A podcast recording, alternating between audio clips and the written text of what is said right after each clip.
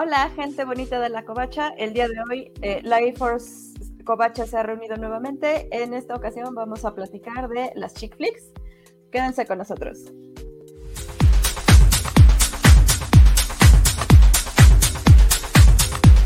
Actually, it's a very romantic story. Would, would you like to tell it, Sweepy? No, it's private. Oh, not anymore. That is like you, Harry. You say things like that and you make it impossible for me to hate you. like my own personal brand of heroin. What's she doing here? She came with me. She's with me. I carried a watermelon. Just hush. Shut up. Just shut up. You had me at hello.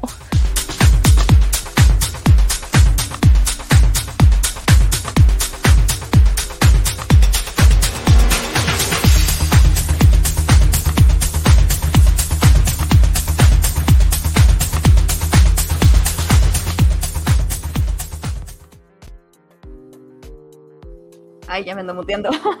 bueno, y para platicar de estas películas que pues, oficialmente están dirigidas para las mujeres, pero que todos eh, disfrutemos por igual, me acompañan. La señorita Melón que se muere de ilusión por compartir con vosotras. Hola, señorita Melón. Cuéntame, ¿cuál es tu, tu cliché favorito de las chick flicks? Eh, probablemente sea el malentendido, bien, que luego desencadena todo, todo un porqué. me encanta, me encanta. Y también me acompaña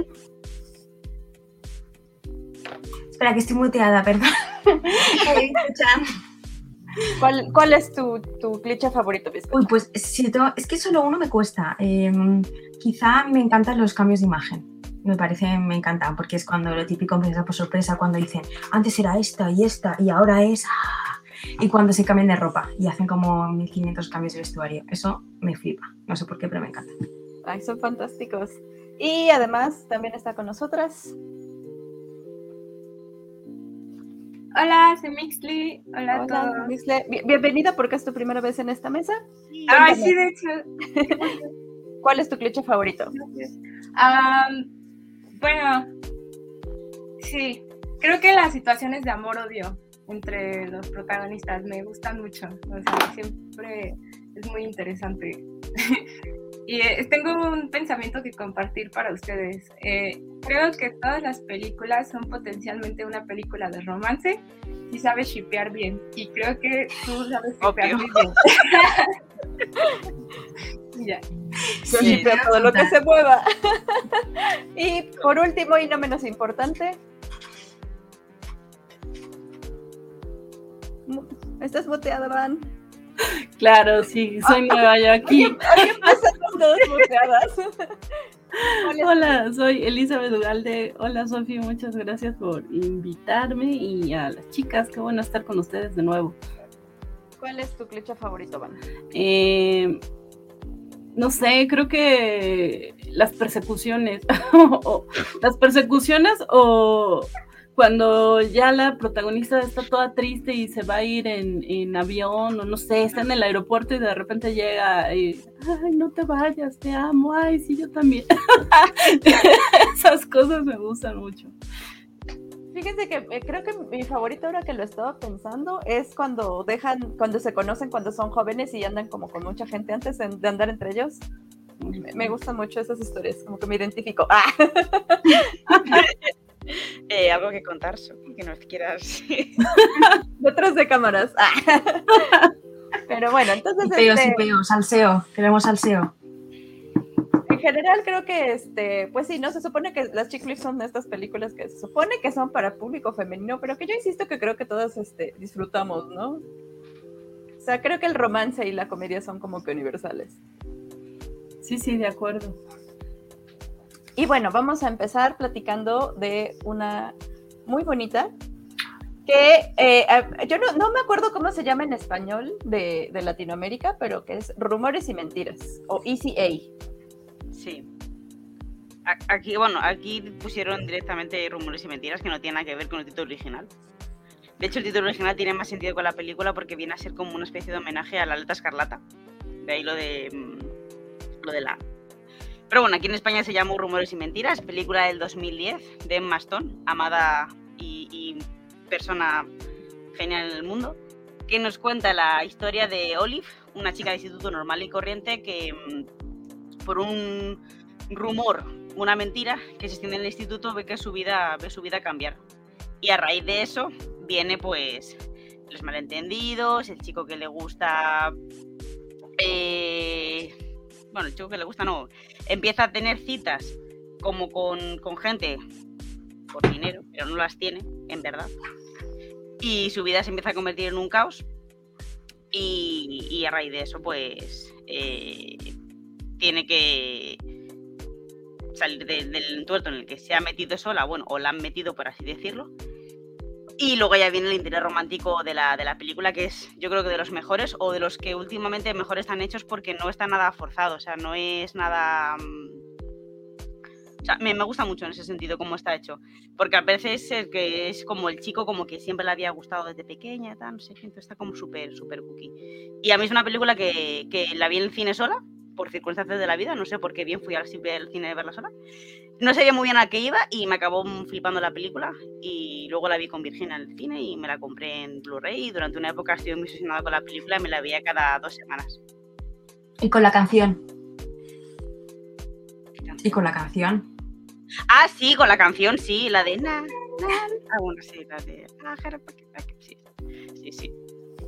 Fíjense que esa yo la he visto a la mitad, o sea, empecé a ver ya cuando, o sea, ya casi al final, cuando se supone que este, ella ya está confesando que en realidad no hizo lo que se supone que hizo y, al final, ay, no sé, pero solo vi el final, entonces, ¿alguien, alguien más que quiera platicar sobre ECA? La verdad, yo tampoco la he visto. O sea, ¿La habéis visto? no. Pues está muy bien. O sea, es que yo creo que para mí Rumores y Mentiras a día, o sea, igual que de pequeña era otras películas, de esta última generación, creo que es mi película favorita de comedias románticas de la nueva tanda. O sea, de, de las mejores. Y luego hay una anécdota bastante tonta de la película que siempre intento verla y darme cuenta, pero luego nunca la hago. Se supone que es una película que está en el condado de, de Orange. Pues al parecer el director en cada escena mete una naranja. ¡Hala! Sí. A ver, no en todas, ¿vale? Pero en muchas escenas hay como naranjas en plan puestas en plan rollo random. Y yo siempre digo, me voy a fijar, pero al final es imposible porque me atrapa tanto la historia que no me puedo fijar en buscar la naranja escondida de cada, de cada escena. Ok. Bueno, la voy a ver y buscaré la naranja. Y bueno, vamos a saludar. Ay, es que, perdón, pero es, es mi segunda vez, ando medio perdida. Entonces, primero vamos a saludar a Gallada11, que manda saluditos y que dice que le gustan mucho las chick flicks. Eh, Alejandro García, Spider Games, nos pregunta si Jerry me acaba de ir, es una chick flick. Tengo Sí. entendido que sí, ¿no? Sí, sí, sí. Sí, es. claro que sí. Que justo está. Ah, es, era porque justo estábamos pensando. Este, alguien nos pidió frases para la película y un- una de Jerry Maguire salió, ¿no? ¿Cuál era? Sí, Eh, me con el Lola tenías ya me tenías. Con Ah. el ya me tenías que esa parte es brutal, te rompe esa parte, es como. Otra que no he visto, creo que me faltan muchos chick flicks, ¿saben? Yo tampoco, no. Nos faltan películas de, de los 90. ¿Cómo? Este, míticas películas que, que- que hay que ver sí o sí. Bueno, Virginia, O sea- es para ti y para mí. No, no, no, Jerry Maguire es un peliculón, lo mires por donde lo mires. Va- Vamos a terminar haciendo una listota. Y dice Dante Romero que listo para escuchar épicos shipeos. Javier Saurio manda saludos. Este, Spider Games dice que si son para mujeres, eso explica por qué me ponía falda al verlas. no, pues es que se supone que es el público al que van dirigido, pero pues, o sea, creo que son, generalmente son bastante divertidas como para que cualquiera las pueda ver. Eh, también decía, ah, este, I don't know stuff, creo que es Jorge, ¿no? Sí. Que dice, se dice de mí, así le pusieron acá en México. Ah, mira. Eh, Ah, pues no es título. No, se me Dice acaba de venir la que- intro de Betty la Fea. Se dice que soy fea. que- Sí. Se dice de mí. Una serie que también es una grandísima chick flick. Tampoco Sí, la he visto. Tiene todos los elementos. Pero es Ha estado en Netflix durante no sé cuánto tiempo y Francisco estaba todo el día. Betty la fea, Betty la fea. Y de hecho, desapareció de todos los programas cobachos para poder maratonear eh, Betty la Fea cuando ya le iban a sacar. Sí, decían que tenía trabajo. No, estaba terminando Betty la fea. Este, deberían hacer un programa, porque no. Estoy muy Pues, perdida con Betty la Es Fea. una serie muy buena que encima la han hecho no sé cuántas versiones en no sé cuántos países y en Estados Unidos han hecho dos versiones diferentes. Eh, bueno, bueno, o sea, todas las, todos los países tienen versión propia, todos y cada uno de ellos. Sí, hasta Estados Unidos tiene. Tiene dos. Sí, creo que hasta en Turquía había una, ¿no? Sí, sí. Las novelas turcas ya también son algo, un tema. ahí. Sí, Sí. Sí lo, lo que son las turcas y también las coreanas, que son los doramas, En los doramas. que ahora ya este, están invadiendo Netflix. Sí. Hay alguno que está guay, ¿eh? otros que son un poco. Sí, hay Luego unos ten- muy buenos. Hay otros Luego muy tendremos que hablar de novelas. bueno, este, y bueno, pero regresando a, a nuestro tema, este vamos a continuar con otra película que es Dirty Dancing, que tampoco la ubico, siento que he fallado realmente en este programa. A ver, Dirty Dancing es la película de las películas de las películas de esta categoría. Realmente es la película reina, por así decirlo. Es una película que tiene todo. Tiene bailes, coreografía, em, sandías, grandes frases, saltos. La película estaba abocada al completo fracaso porque nadie daba un duro por esa película. El guion fue rechazado por 45 productoras diferentes. Eh, tuvo todos los problemas sabidos y por haber para que la película saliese a flote y al final con todo lo que pasó salió y es un gran éxito que marca generaciones y que todavía eh, a día de hoy tú la ves y no es una película que haya envejecido mal, es una película que todavía tiene una trama, unos contextos que, que- son, que están vigentes. Entonces esta peli va de Baby, que es la protagonista, que la película empieza con una maravillosa intro que dice Verano de 1963, el último verano antes de que muera Kennedy. Y dice, yo eh, me voy este verano, bueno, esto ya no es real, ¿vale? Porque me lo estoy inventando un poco.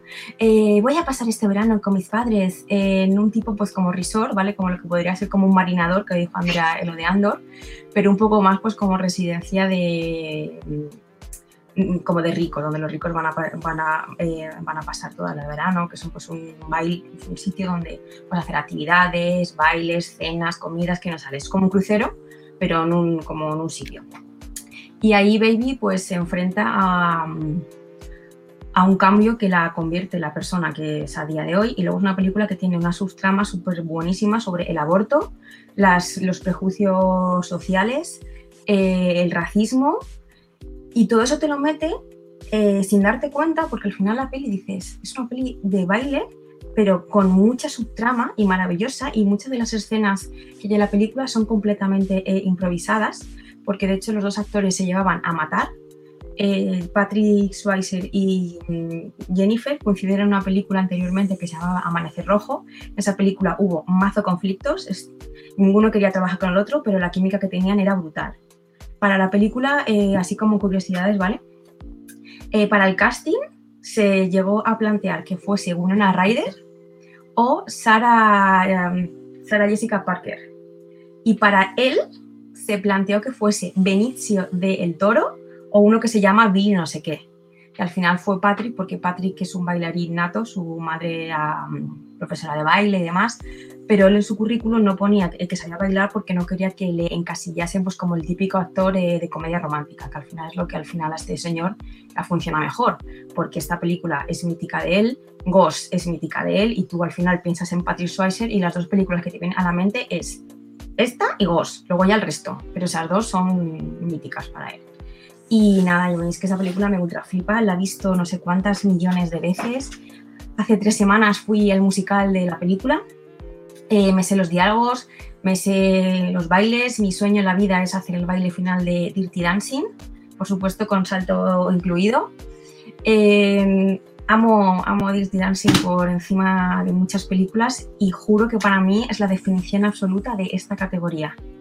Es que, encima es que, tiene frases, tiene, mm, tiene guiños, tiene escenas de señoras que bailan con señoras, lo tiene todo, todo lo tiene.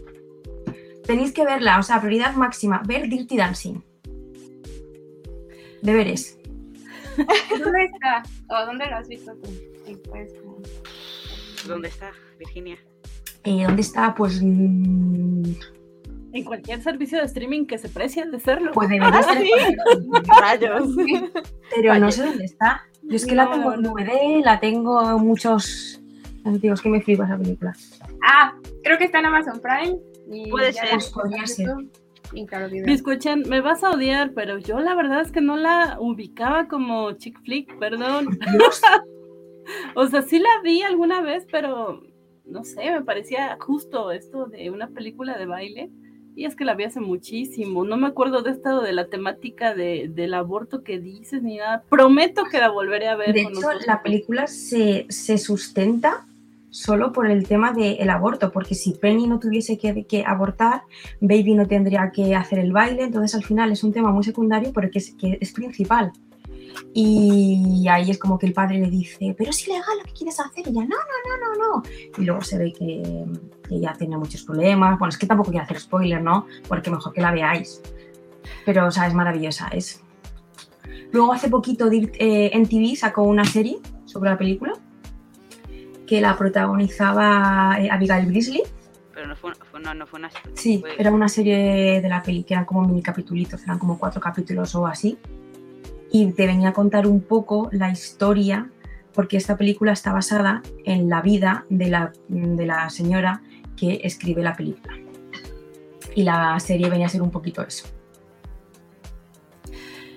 Y nada más tengo una duda, porque vi que en semanas pasadas dijiste, estoy algo, estabas en un evento de Dirty Dancing y dijiste, si vieron la película conocen esta referencia y era una sandía. y yo, ¿por qué diablos una sandía? Porque la escena en la que Baby conoce la parte donde hacen el baile sucio, que vendría a ser lo que ahora mismo es un reggaetón, pero con mucho más estilo, mucha más clase, o sea, un reggaetón en condiciones, molongo, eh, ella dice, eh, bueno, hasta aquí están haciendo el baile sucio y demás, y ella la pobrecita pues que no ha visto nunca ese tipo de baile y lleva una sandía. Y le dice Patrick, ¿qué haces aquí? Dice, ah, no, nada, yo traje una sandía. es como, por favor, qué mona. Aquí lleva una sandía a un baile. Ella. Pues No, no, tema- no, no, no. El tema es que la sandía es algo recurrente, o sea, como que en el baile sucio, como la sandía tiene mucha agua, se hidratan con el baile. Tú no estás inventando. Ah, Y creo que siempre lo hemos pensado así, porque si no tampoco tiene sentido que vayan con sandías a una fiesta, ¿sabes? no. Eso no, es- no, pero es que Las han robado del hotel de lujo y se las llevan para que se las tomen los algo empleados. exótico, ¿sabes? No lo sé. Pero no sé, esa, es- esa escena, esas míticas escenas. Andrea y yo siempre que vemos una sandía, nos hacemos una foto con la sandía diciendo, mira, trajo una sandía. Eso es y luego el, el baile de señora con señora. Que es que tenéis que verlo, porque es que es mi, ¿sabes? Todas las fiestas de los pueblos, como los señores no quieren bailar, siempre acaba saliendo dos señoras, a, sea, una señora a bailar con otra señora. Por lo menos en España, aquí los hombres no bailan, no, no quieren bailar. Entonces bailan y hay señoras con señoras bailando. Es que es una película muy real. Y luego el típico baile Virginia. Yo es que baby, hay una parte en la que ella baila sola porque está enseñando el acorio y yo inconscientemente, siempre que subo unas escaleras, hago que soy baby. y luego, es que tiene escenas mitiquísimas. Luego también está Petit Swayze diciéndole, esto se baila así, con el corazón. Y en vez de que hacer pum pum, él hace.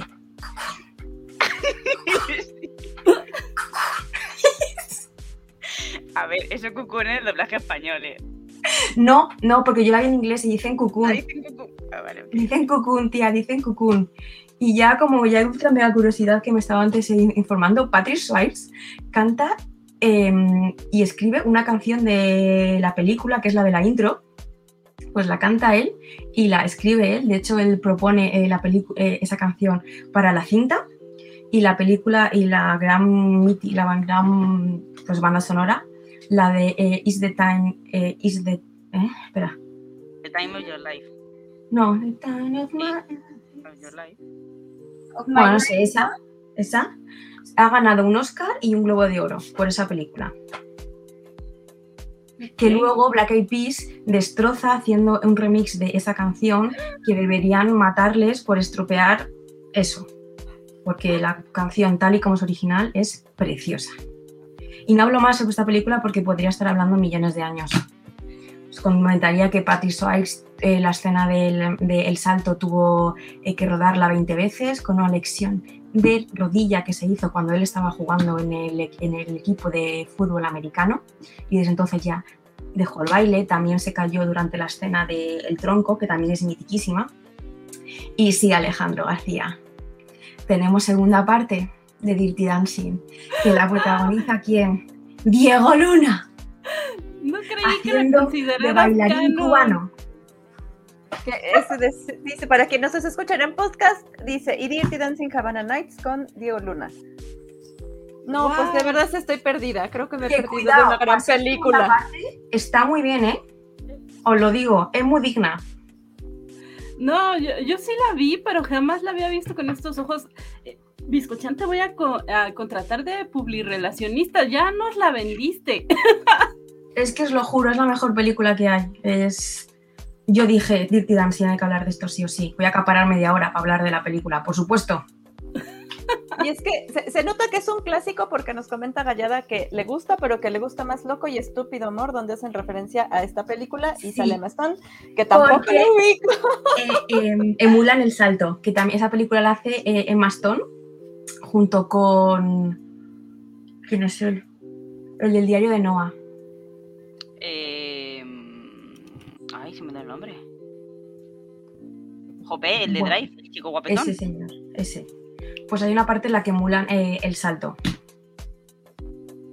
Rayos, me he perdido de muchas ¿Están películas. hablando de Ryan Gosling? O sea, Sí, Sí, sí, sí, sí, sí, que no me acuerdo del nombre.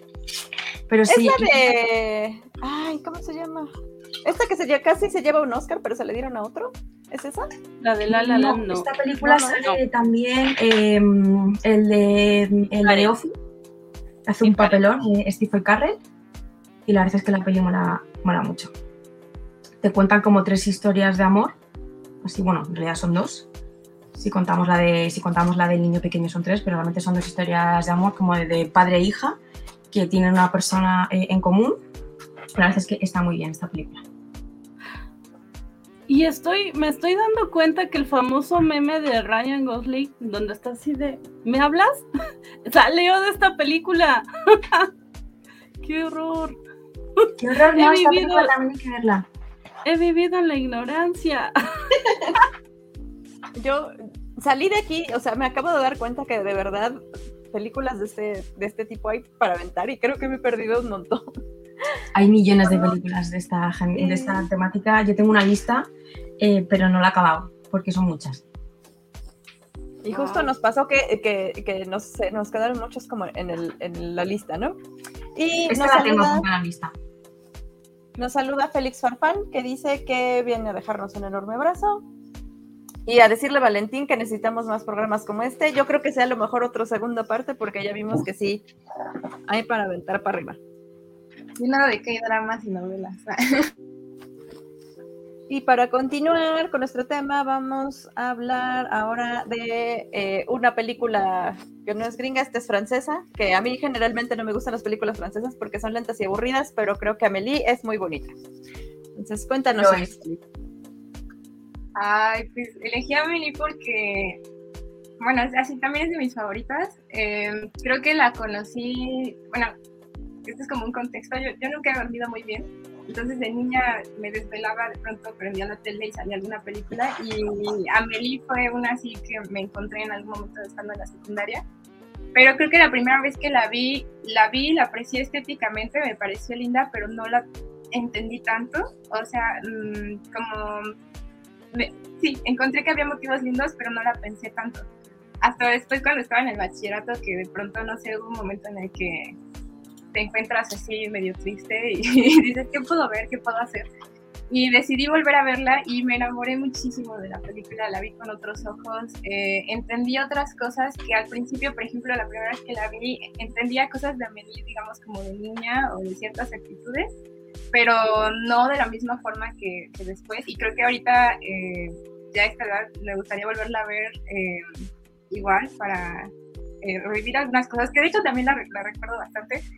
Am, no sé, tiene, siento que tiene muchos puntos muy bonitos para, para um, hablar de ella, de- del hecho de que, por ejemplo, eh, es, es otro tipo de protagonista femenina que se está eh, mm, haciendo otra forma de ver el mundo, digamos. Eh, también creo que me gustaba mucho que es muy una persona que observa mucho, entonces, y, y me identificaba con eso, ¿no? O me identifico con eso.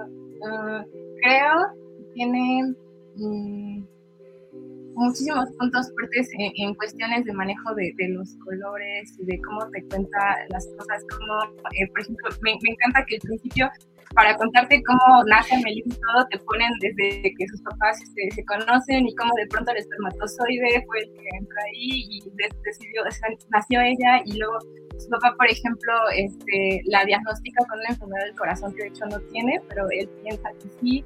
Y hay como muchos detalles que te van narrando de ella, que te explican también cómo, por qué eh, ella ve así ese mundo. Y también el hecho de que eh, esté, ella vive en París, pero el París que ella ve es como muy diferente, siento que realmente todo el tiempo ella está en su mundo en, en cierto.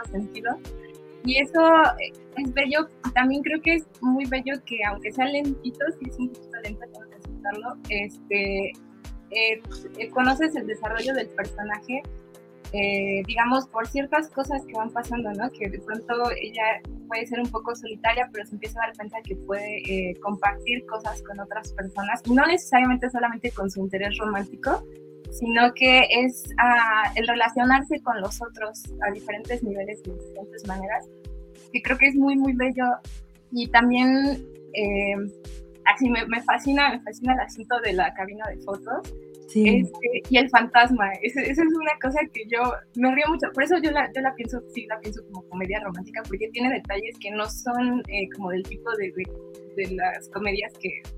Lo de los gnomos mola mucho. Ay, Gnomo sí es hermoso, hermoso. Aparte, este, este asunto del gnomo es porque su papá está muy, muy clavado en estar en su casa y en hacer este, eh, como, ay, se me acaba de ir el nombre, como mm, el homenaje a su mamá, que bueno, que ella te muestran cuando muere su mamá de una forma muy terrible también. Eh, y el asunto de que ella decide eh, jugarle, digamos, una broma llevándose a su gnomo y manda al gnomo con su amiga Zafata a que dé vueltas por el mundo y, y le manda postales, ¿no? Y, y entonces, yo cuando vi eso, de hecho, fue cuando lo vi en, en el bachillerato, cuando dije, ay, es que sí, o sea, tiene muchos mensajes sobre cómo puede llegar a ser la vida en algunos momentos para las personas y ciertas cosas que uno puede hacer. Eh, también, ¿qué otra cosa es? Ah, lo del pez. Lo del pez me impactó mucho cuando era niña y después Ah, sí. también me gustó otras cosas que entiendes de otra manera. Tiene un pez que es un pez con tendencias suicidas, ¿no? O sea, no le gusta estar en la pecera, no le gusta estar ahí encerrado y lo entiendes, ¿no? Y, y son ciertas cosas que eh, te va a mostrar, Amelie te muestra lados oscuros de la vida también, o lados que pueden ser no tan, no tan agradables, pero que a la vez, eh, pues como que les, da, les va dando la vuelta en el sentido, es un poco reivindicadora, no sé si sea la palabra. Eh, no, creo que reivindicadora no. Ah, más bien, ay, no sé, no sé cómo decirlo. Simplemente me hace que me enamore de la vida cada vez que la veo. Sí, a mí me parece súper bonita Amelie porque Amelie tiene la cosa de que con pequeños gestos puedes hacer que la vida de otras personas sea como más bonita y ayudarles con una chorrada como esas. Pues es, una cosa que de Amelie es preciosa, que dices, wow, hay esperanza en el mundo y solo está al alcance de nuestra mano. Con que tú ayudes a dos personas o a tres, puedes tener eh, un impacto brutal en la vida de, otras personas y tienen un, mensaje súper positivo. Para mí, eh, Amelie, una comparación así que Andrea me la va eh, a comprar sí o sí. Amelie es como Paddington. Con solo su, con la, solo su existencia hace feliz a la gente del barrio. Sí. Sí, es muy, muy, muy bella en eso. Y, y también estaba pensando otra cosa de que mm, eh, siento que eh, ya cuando se trata de, de convivir con su interés amoroso y todo, se me hace una cosa muy, muy, muy, muy bonita. Eh, la, escena justo donde ya por fin se encuentran y, bueno, deciden que van a aquí su intimidad, pero es muy lindo porque no hay diálogo realmente y no hay como más que él entender cómo es ella y ella mm, quitar como sus barreras también para permitirle como pasar. Siento que es de las escenas más tiernas que hay, no sé, me, me, me gusta mucho. Y, pues ya sale esta actriz que se llama Audrey Tautou, que de hecho sale en, muchísimas otras películas, que a mí me, encanta cómo actúa ahí. Y es de Jean-Pierre Villeneuve, director. Mm, y pues no sé, es que podríamos ir hablando de muchísimos momentos de Amelie que son muy, buenos, muy detallados, como que por ejemplo decide juntar a, a una de sus amigas de su trabajo con, con otro hombrecito que sale a ir ahí y, y pasan, por ejemplo, escenas de, de, de sexo que, es, que, que, lo, digamos, lo desmitifican, lo ponen como de una forma más uh, orgánica y eso también me, me agrada bastante. Mm. Ya, y creo que es... Véanla. Es que tiene que verla, si no habéis visto, tienes que verla, literalmente.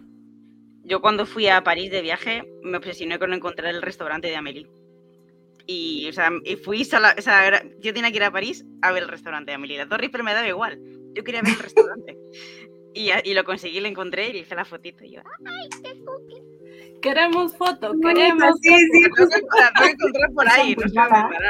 Pero, pero sí, sí, o sea, iba, iba a buscarlo. Ese sitio. Yo no iba, ¿no? A ese viaje, ¿no? No fue de Disneyland. Uh, Ya decía yo, porque a mí no me suena. Ah, soy el negri- la negrita en el arroz porque nunca he podido terminar Amelie. Así como Sophie, las películas francesas se me hacen. ay, no, Van, no, ¿qué haces con tu vida? ¿No has visto Dirty Dancing? ¿Has visto Rumores y Mentiras? ¿No has visto a Amelie? Cuéntanos, ¿qué haces? ¿A qué dedicas el tiempo libre? ¿en A, qué- a- a ver cosas para las charlas. Es que, no, pero es que sí tienes un punto, porque de hecho después de Amelie como que empezaron a salir un buen de películas de, de ese tipo y que hacían como mucho lo mismo, pero siento que Amelie tiene una fuerza muy especial, muy- una forma muy bonita de narrarlo y, y utiliza, mm, bueno, a mí me gusta el tipo de tomas que usan porque es como un collage en algunos momentos. Sí, es súper visual. Es Tiene que mucho colorido, mucha me- me- potencia de imagen. Me parece muy visual, como dice Biscochani, entonces por eso siempre intento empezar a verla, pero a la mitad sí estoy así, ay, qué aburrido. Y ¡Ay, qué no! Pero me gusta muchísimo la música. Sí, es muy Entonces sí, te- tengo por ahí el soundtrack y, y sí es de los que escucho con, eh, con más frecuencia, pero sí, no, nunca la he terminado, perdón. ¿Cómo va? Está bien, eh, se acepta. Pero sí es cierto, el el soundtrack también es algo muy, muy, muy bonito. que este, a mí como lo- las dos cosas que me gustan mucho es este, lo que ya me, mencionó Biscochan del, del gnomo, que me encanta como dice la amiga Zafata. Ya me dicen Blancanieves porque llevo a todas partes el, el gnomo. Y eh, esta escena cuando está diciendo ella que le gusta meter los dedos en la... Sí. en- Ay, sí, yo digo que son frijoles, ¿no? Bueno. No, son frambuesas, ¿no? No, así le gustan las frambuesas, pero aparte meten en un saco de, de semillas. Ah, judías. Ah, Para Judías, judías, judías, sí, sí, sí. A mí me gusta meter la mano en detergente eh, en polvo. ah, se siente chistoso. Pero bueno, otra maravilloso. Otra persona que dice que Amelie es una gran y luminosa película es Félix, que también está cumpliendo ya 18 meses de suscripción. Este, ya, ya saben que agradecemos mucho a nuestros suscriptores y pues en especial Félix, que ya tiene 18 meses y creo que está suscrito en todo lo que puede. Entonces, pues muchas gracias por tu apoyo, Félix, y por estar aquí este, platicando con nosotros. Y ahora seguimos con... Ah, una de favorita que esta sí, la, todas la vimos a fuerza. Espero que sí todos la hayamos visto es 10 Veremos. cosas que odio de ti. Vista. Sí, yo me, yo me fui por la fácil. Ah, sí. Espera. ¡Hala! ¡Qué distinto! ¿Cómo se llama en España? 10 razones para odiarte. Ah, bueno, se parece. Eh, sí, me fui por la fácil, como, como digo, porque como bien menciona Sofía, es una de las películas que creo que todo el mundo recordamos y que todo el mundo amamos. Eh, eh, tiene todos estos clichés básicos de las chick flicks, que es justo que se desarrolla en una época entre secundaria y high school, creo que es como secundaria prepa. bueno, es como que un drama adolescente donde tenemos a la protagonista que es como es la no popular, que se interesa por el chico malo, eh, tiene aparte a la hermana que sí es la más popular y es bonita, acapara toda la atención y demás, eh, y su grupo de amigos, bueno, el grupo de amigos eh, que, está por ahí pululando, porque la verdad es que no es que, que sean como tan amigos de Kat, en este caso la protagonista, a mí me gusta mucho esta película, sí, porque me identifico con Kat. porque eh, sí, yo era como más, bueno, suelo ser como todavía como más retraída, eh, no, suelo como que andar en, bola y tener muchos amigos y de repente la gente, y sí tenía eh, esta cuestión como de que las personas dicen que tengo cara de buena gente porque sí creo que tengo cara de buena gente, pero al mismo tiempo como que dice mi mamá que cara de huelefuchi. o sea, tengo de huelefuchi, o sea, como que todo el tiempo estoy enojada, como si estuviera oliendo algo feo. ¿Cómo se escribe? Huelefuchi. Huelefuchi. Ah, huelefuchi. Sí. Aquí, aquí sería, eh, tengo, tienes cara de comer limones. No, de comer limones no. Sí, de comer limones. Acá se le dice peor también, pero dejémosle en Huelefuchi. Eh, pero bueno, sí, de repente la gente piensa que soy muy enojona porque soy muy seria. No, ando como que riéndome con todo el mundo y en la calle pero es más como que eh, esta barrera personal de no se me acerquen y yo me estoy proyectando como siempre acá. pero sí, Kat es muy así, o al menos es lo que representa para mí, y de repente eh, pues se encuentra al chico lindo que, la ve más allá de, todas sus barreras y todo, bien bonito, y además tiene esta escena icónica de la banda de guerra que esa canción me encanta. Y, y, esa versión, y cuando lo está cantando Heath Ledger, sí es así como, ¡ay, qué bonito! Sí, sí. Tiene, tiene muchas escenas que, me gustan mucho, como eh, esa de la banda de guerra, o también me gusta eh, que Kat finalmente no es una protagonista eh, débil, de repente en estas películas sí es como la chica buena que es maltratada y de repente un día se revela y, demuestra que ella puede hacer las cosas bien. Y no, en el caso de Kat no, ella, más bien es como yo me porto bien o yo hago las cosas que tengo que hacer, pero al mismo tiempo tiene como su lado oscuro. Entonces me gusta por esto, porque creo que sí, sí da un buen mensaje o lo que podría ser un buen mensaje para los noventas, que esta película es del 99. Entonces, sí, es, es una de las películas que, que, puedo ver una y otra y otra vez, no importa cuánto, cuánto tiempo pase. De hecho, no sé si lo has dicho, Van, pero en esta película lo que pasaba era que Kat, el problema que tenía es que mm, se había liado con el había, había, tenido como algo con el popu del instituto, no había querido ir a más y, la empiezan a hacer como bullying, la empiezan a tratar mal por... O como no, ella decide... Eh, ella decide, pero también los populares... Claro, pero también la tienen, la dejan de lado también un poco a ella, ella, por las dos partes, pero que también es como, no, es una frígida, no, es una estrecha. Empiezan a decir ese tipo de comentarios simplemente porque ella no quiso ir a más y la ponen, la tildan con esa etiqueta. Cuando en verdad no, no fue así, no quiso y ya está. O sea, que eso está mm. guay, o sea, que, lo representen así en la película. A mí eso me, gustó mucho. Desde pequeña no me di cuenta, pero luego cuando la vi más de mayor, dije, ¡ay! Pobrecita. Y aparte, otra cosa que. Hola, Nat. Hola, Nat. Que nos manda un, no sé, ¿cómo se llama eso? Son superchats. Superchat. No sé. Ajá, un superchat de YouTube que dice que es, es fan de toda la mesa y que espera estar con nosotros pronto. Este, Nat no pudo estar con nosotros por cuestiones de agenda, pero pues ya sabe que la queremos y la esperamos siempre aquí. En Te queremos, Nat, te queremos. Te queremos. Y aparte es un super chat de 100. Muchas gracias, Nat. Es así como de los más grandotes. Se vio muy espléndida con nosotros. Gracias, Nat. Te queremos. Gracias. Y que estaba diciendo, ah, este, pues que me gustaba mucho esta película también porque tiene una subtrama como con la hermana, o sea, porque eh, no me acuerdo cómo se llama su hermana, que por cierto creo que ella era la que ha- hacía Ali Mac o algo así, de una chica que tenía superpoderes, Alison Mac, no me acuerdo cómo se llama, Ah, pero ah, Bianca, así se llama, ¿no? Bianca. Que también, este, así como que Bianca, ella trata como de ser la, la popular, pero al final, este, a final de cuentas, pues es que no es que ella sea boba, ¿no? O sea, el, el, el tipo patán de la película como que la quiere nada más tener de adorno y me gusta como que al final ella, este, pues se da cuenta de que su hermana no es que le quiera hacer una maldad, sino que la quiere ayudar y me gusta mucho eso porque también como que trata del, de la onda de, la, de las hermanas. Y, y esa película tiene una escena divertidísima, que es cuando ellas quieren salir de fiesta, que el padre es un ginecólogo, las dice, antes de salir, poneros la barriga falsa. Esto es lo que pasa si mantener relaciones eh, y las obliga a ir con la barriga falsa durante 10 minutos, 10 o 15. Y me parece divertidísimo esa parte. El mundo secreto de Alex Mack, así es, Jorge.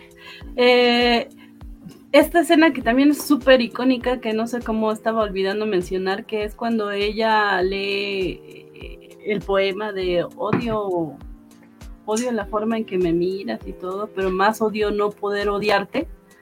Es así ah, yo, yo leo, bueno, veo que dice ese poema una y otra vez y lloro.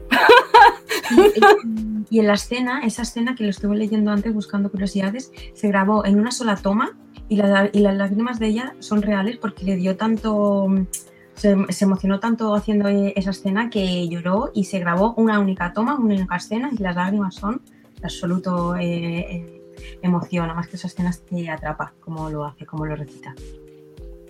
Uy. Y aparte, este, me, me gusta porque han visto este, esta imagen que dice, no culpo a Disney de mis altas expectativas en parejas. Bueno, así yo culpo a, a esta película porque yo siempre quise un Heath Ledger en la vida. este. Pues no se pudo, pero bueno. Te quiero, mi amor, si me estás viendo. Saludos al amor de Sophie. no, pero Es que, es que es precioso el hombre, así todo con la cara toda cuadrada y los chinos es precioso. Y además es como malote, pero en realidad no es malote, malote, sino que todo el mundo cree que es malo, pero pues nada más es como un chico Eh, normal, ¿no? Eh, una cosa, chicas, eh, el actor que hace de Stranger Things, del rock, que no me acuerdo cómo se llama ahora mismo, se parece muchísimo a este señor. Nah. Buscar imágenes, os lo juro, tiene, porque en la película le ves con otro pelo, pero os juro, tiene el- el- la misma cara cuadrada y tiene mismas... Buscarlo, ya verás. Os, ¿Cuál de todos? vuestras palabras. Os vais a El- arrepentir cuando lo busquéis. Buscarlo. Es por el pelo, porque tiene el pelo largo y rizado No, como no, buscarlo, ya veréis.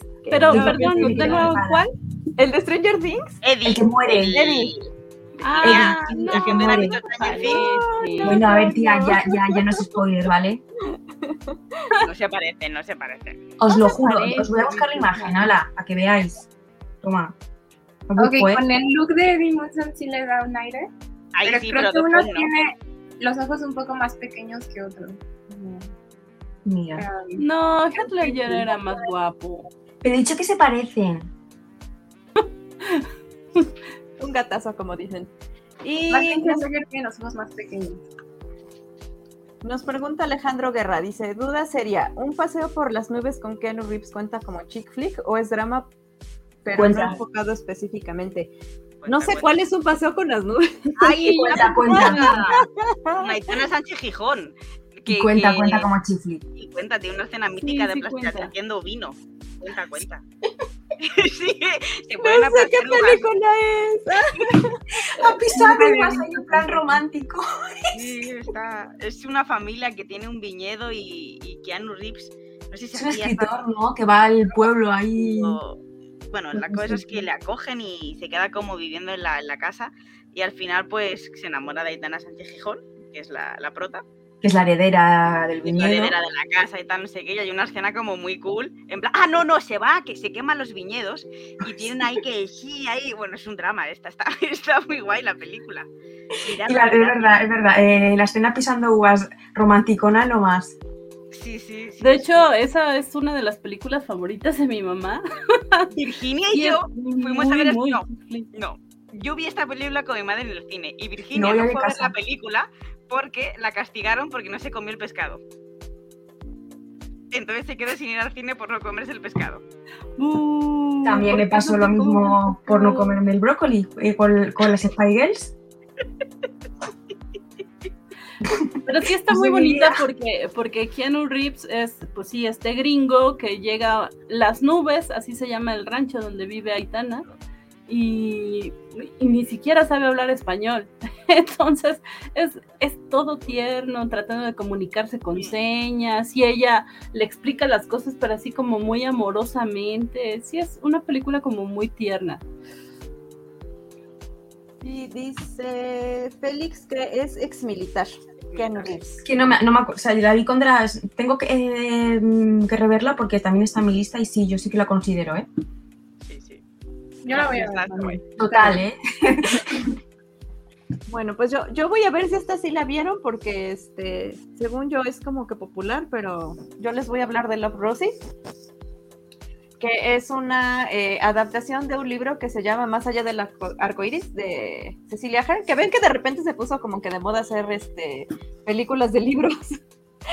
Entonces, este, el libro es muy bonito porque todo está escrito como los mensajes que se mandan este, estas dos personas. Entonces, como que me, gustó la manera en la que pudieron pasarlo como que a la película. Sale Lily Collins, que es este, uno de mis crushes eternos. Entonces, este, me encanta porque es la historia de Rosie y no me acuerdo cómo se llama el tipo, que aparte es este, el que le hace de Finnick, que también me encanta este chico. Si alguien se acuerda cómo se llama el actor. Qué bonita. Ojo, pues esa no la conozco, pues la voy a ver. Tampoco. Ah, Ay, miren, no estoy tan yo perdido entonces. Bueno, y entonces este, se supone que estos chicos están, aunque fíjense que la verdad es que sí, cuando los maquillan de jóvenes, como que hubo ahí un fail, porque sí se nota que están muy viejos ya. Pero bueno, se supone que ellos se conocen cuando son más jóvenes y están enamorados unos del otro. Y se besan este, en una en una fiesta, pero pues ella está tan borracha, tan borracha que se le olvida. Y entonces cuando él después este, se va a Estados Unidos a estudiar. Ah, porque se supone que ella quería ir con él al, al- baile. Entonces, este. Pero él invita a la chica popular de la, este, de la escuela porque les digo que ella se le olvida que se dieron un beso. Y entonces este, ella va con un güey que es un patanazo. Ha- Hay una escena divertidísima que, bueno, ah, no se les voy a spoiler para que, este, para que la vean, pero hay una escena muy divertida ahí en eso del, del, del baile. Y entonces ella este, sale embarazada de este patanazo y entonces él se va a estudiar a, a Estados Unidos. Creo que sí, él se va a Estados Unidos o se va a Inglaterra. No sé, creo que son ingleses y él se va a Estados Unidos, al revés, algo así. Y pues ella, este, ella se queda, tiene su bebé, no le avisa que tiene su bebé hasta que ella lo tiene. Y pues entonces son, esta película básicamente cuenta este, pues las peripecias que pasan uno y otro. Hasta que, pues bueno, véanla, está muy bonita, este. Me gusta más el libro, pero creo que la, la película es grandiosa y hace muy bien este. eh, Pues es un poco más corta, pero sí es este. Creo que entonces va a leer libro más que ver película, porque si el libro es mejor, prefiero leerlo. Ay, sí, pero igual la película es bonita. Yo, yo pensé que alguien más la había visto, pero No. sí es muy bonita. A mí Se me recomiendo. creo que me ha salido así como dices, es igual. Puedes ver esto, ¿no? Pero no, no la vi. Eh, Eh, En castellano se llamó, atención, Los imprevistos del amor. Ajá, sí.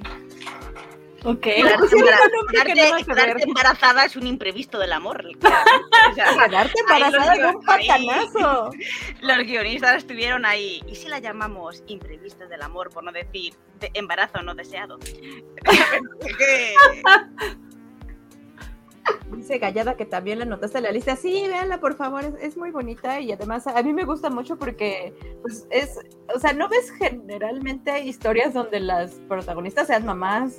Entonces, también parte de la historia es la relación de, de- de ella con, con su hija y con el patanazo de su, del papá de la niña. Entonces, este, ya, ya ven que a mí me gustan las cosas con las que me identifico.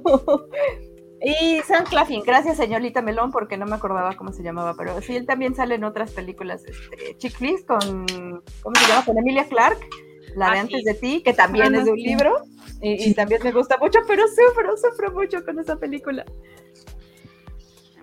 Que, que Emilia Clark sale, bueno, me encantan todos sus outfits, todos extraños. me encanta cómo se le ven. Y aparte, e- ella es encantadora, ¿no? O sea, como que la ves en esa película y dices, sí, ella es la nueva eh, protagonista de estas películas, de estas comedias románticas, así como en algún momento fue Meg Ryan. Yo sé que ustedes no la conocen porque están chavitas. Hombre, no, me rayan. sí.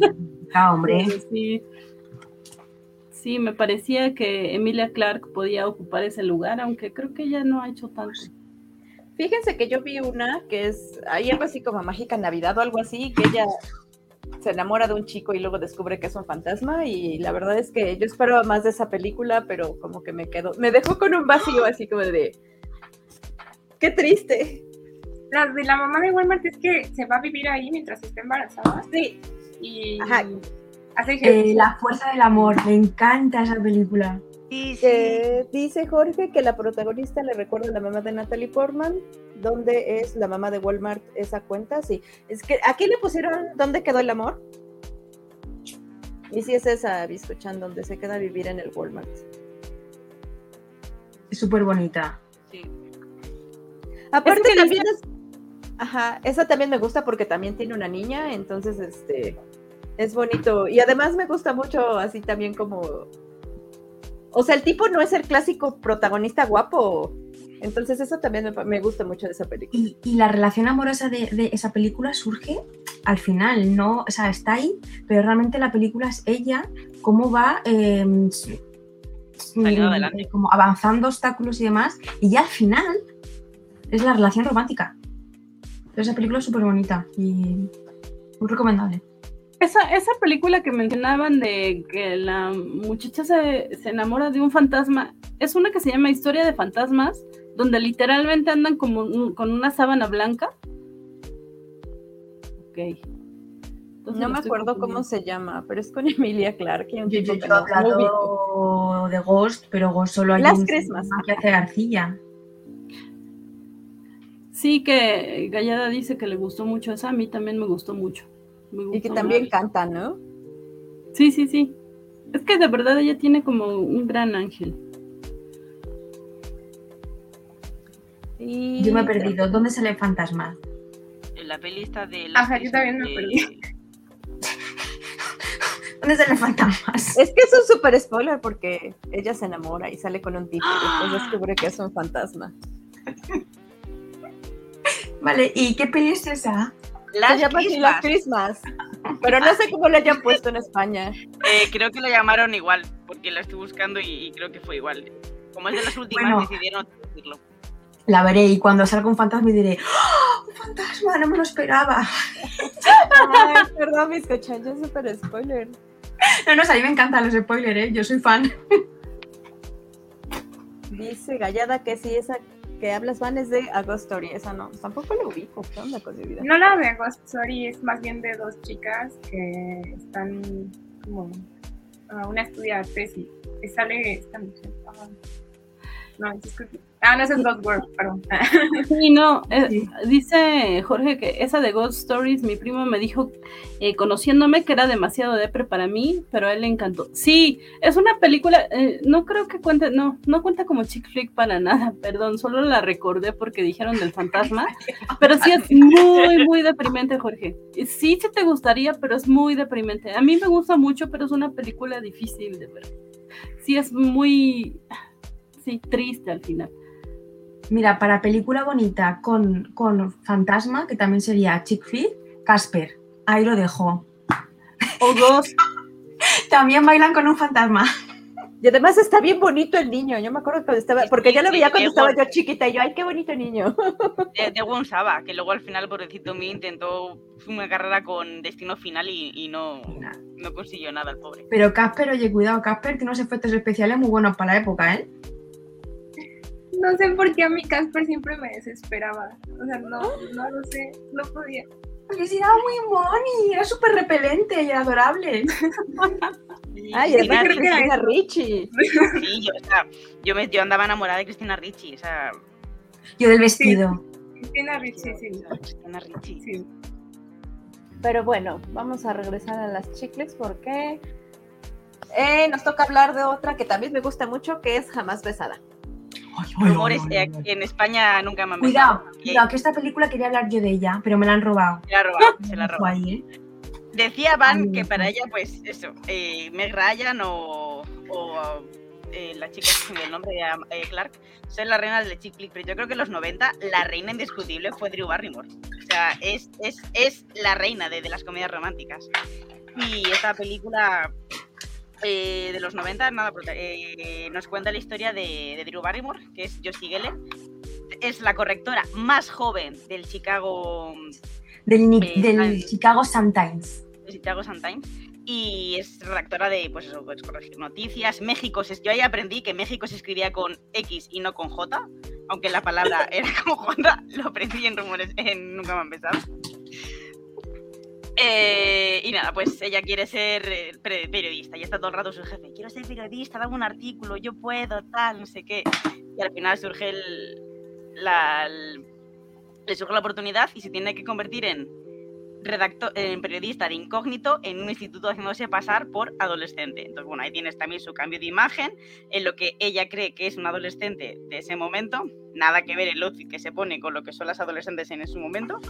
Llega al instituto, las popus se la lían y, y revive que cuando ella iba al instituto, pues era la pringada de turno, la hacía un bullying, eh, sufrió mucho. De hecho, tenía un mote que era Yoshi Asquerosi. Y, nada, pues sí, te encuentran el, tema romántico que tuvo ya de pequeña y cómo, cómo no pudo ser. Pero bueno, sale adelante y, y se... Es una película que me gusta mucho porque ella siendo adulta es como que... se reconcilia... Decir, por favor, esa con la boa de plumas, así el instituto. Se... eh, lo diré, se me dio la palabra eh, se reconcilia con su, con su, Con su yo pasado. con su yo pasado, acepta que es friki, se vuelve amiga de los frikis del instituto y vuelve a vivir la adolescencia que no pudo vivir en su día, siendo feliz, haciendo cosas de ciencias y tal. Ahí entre mías viene ya el interés romántico que tiene con un profesor. Ojo, el interés romántico es un poco turbio porque se supone que ella tiene 16 años y el profesor tiene como 30. Pero está muy bien llevado porque es como que se tiran los trastos sin llegar a nada. Y hay Y un momento en el realmente está bien llevado porque él la quiere está por su llevado. intelecto, Sí, no sí, por claro, su está físico. muy bien llevado. Y hay un momento en el que le dicen, claro, si no tuvieses esta edad, podría decirte esto. Es como, uy, te dejan así como en el aire, sin más. Y luego y al final ya se resuelve todo. Obviamente el profesor se enfada con ella porque le mintió. Y tenemos también la gran revelación de ella diciendo que era reportera encubierto, eh, estropeando la broma que iban a hacer las populares a su amiga Friki, que sale Lili Sobieski, que lo está diciendo, lo está diciendo Jessica Vale. Alba. Y Jessica Alba haciendo de las populares, sí, también. Y, y nada, es una película muy, muy bonita, muy, muy chula. Creo que tiene. Yo he visto la película 1500 veces y sigo sin entender la frase final de la película. No entiendo a qué se refiere. No sé si habéis visto la película. A mí me suena Vale. visualmente. Sí, pero Al no me acuerdo, no me acuerdo de Al la final, frase. cuando ella va a. Porque dicen. eh, nada, el eh, se- ella eh, se dice que es una. Escribe un artículo contando toda la historia. Y para, para reconciliarse con el, con el profesor de instituto, dice: Bueno, y voy a pedir perdón en la base de, de los catchers de béisbol. Y si el, si el profesor tiene a bien perdonarme, que se reencuentre conmigo y me dé el primer beso de amor verdadero. Porque toda la película se basa en que ella tiene 26 años o 25 y todavía no, no da un beso a ningún chico, por así decirlo. Entonces hay una parte en la que ella está con el micrófono esperando que venga el profe, Sam, y el profesor llega tarde. Y cuando llega, le dice. mm, eh, le viene a decir como que perdón por llegar tarde, pero como que sí, como que se ha entretenido algo así. Entonces, nunca entendía a qué se refiere. Me la vi luego en inglés con el tiempo a ver si cambiaba el doblaje y sigo sin entender bien a qué se refiere ese final. Pero bueno, el final es que acaban juntos. Yo estoy muy feliz porque me, me encantan ellos dos. Y luego tiene una de las frases también más bonitas, que es como ya su definición del- de lo que es un beso. Y la frase viene a decir que ese momento cuando besas a alguien que desaparece todo a tu alrededor y lo único que existes es tú y esa persona. Y que a la vez sientes miedo, sientes alegría, sientes ganas de reír, sientes ganas de llorar y, y te invade un temor de, de perder a esa persona. Entonces es como muy bonito cómo, cómo define el beso Yoshi. Wow, chica, sabes escribir. Y dice luego la compañera. Y, y es muy, muy guay. O sea, luego tiene personajes secundarios también muy chulos. El hermano, que es David Arquette, que, que es, es increíble. Y con ello también tenemos la cosa de la coña del Tiki Post, cuando falsifica el carnet de- del instituto y tal. Y es una película muy bonita para mí. Yo creo que de las mejores comedias románticas y flicks de- del mundo mundial. De las Mm. mejores. Yo la amo esa película. Mm, Me acuerdo que la alquilamos en, en VHS en DVD, que ese día ah, teníamos que elegir entre ver eso y ver otra cosa, y Andrea y yo quisimos ver eso. Y desde entonces se ha convertido en nuestra película súper favorita. De hecho, eh, Andrea no lo ha dicho porque no sé la vergüenza o qué, pero nos hemos comprado el DVD tres veces porque Ah, de tanto verlo eh, lo teníamos rayado. Sí, O sea, rayamos a nivel, ¿eh? Es que hubo una época en la que veíamos la película una vez a la semana mínimo, eh, porque nos encantaba la película. O sea, Sí. súper bonita. Tiene todo, me parece. No llega al nivel de Dirty Dancing, pero sería como mi segunda película que, de la que yo hubiese hablado. Pero me la han robado. Está muy, muy guay. Y dice, vale, que por mucho que quiera Barrymore no hay manera de que crean que se ve como estudiante de prepa, ni con los estudiantes de 30 años de las películas. Ojo, Sí, pues a mí ya- Barrymore tampoco me, me, me, me canteaba tanto en la película. O sea, sí se la ve tal, pero tampoco es de las cosas que más me canteen de. No, estaba bien integrada. No. Sí, pues a mí más bien sí, sí me llamó la atención ahora que lo mencionaste, como de, claro, pues es que el, el profesor se enamora de ella pensando que tiene 16 y está medio creepy ahí, pero bueno. Sí, a mí- Lo vamos a pasar por el bien de la película. No, pero está creepy, pero está guay porque la película lo comentan. De hecho, él se enfada porque, porque está sintiendo algo por, una, por un adolescente y él, de hecho, no hace nada siendo, siendo ella estudiante. Y sabe que está mal, sabe que está feo. Sí, esa parte está muy bien. Yo la vi con el tiempo y dije, ok, vale, no ha envejecido mal. También hay un momento de coqueteo con las drogas, que es muy, muy guay. que va a, una, va a una fiesta y se toma, ah, brownie, ah, chocolate, muy bien, gracias, brownie de María. y se lo toma y acaba mm, colocadísima de la vida. Y es, o sea, es que tiene, tiene, tiene toda esa película. Y ese día se duerme encima de una cosa que le han puesto como de paso y se le queda grabado eh, en la frente. Y luego sí, todo el mundo, ¡eh, perdedora, eh, perdedora! Y es que también es mítica esa escena.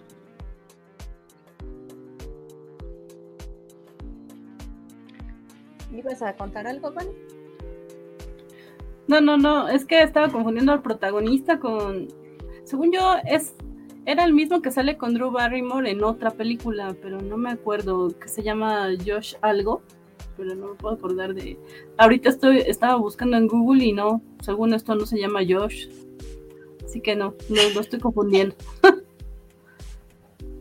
Pero bueno, dice- Pero dice Jorge que si les gusta la confesión en esa cinta me hace pensar que podrían disfrutar los primeros tres episodios de Seishun Buta Yaro Wabuni Gear Senpai. Perdón por no leer bien eso.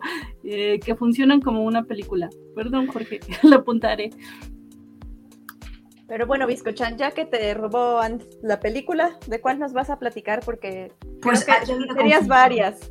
Aquí me da conflicto porque, claro, yo cuando me propones el programa, pues mi mente ah, piensa Dirty Dancing, piensa segunda película, nunca me han besado. Y en tercera, pues tengo aquí tengo confrontaciones, porque ninguna, para mi opinión, mi modesta opinión, ninguna llega a esos dos niveles.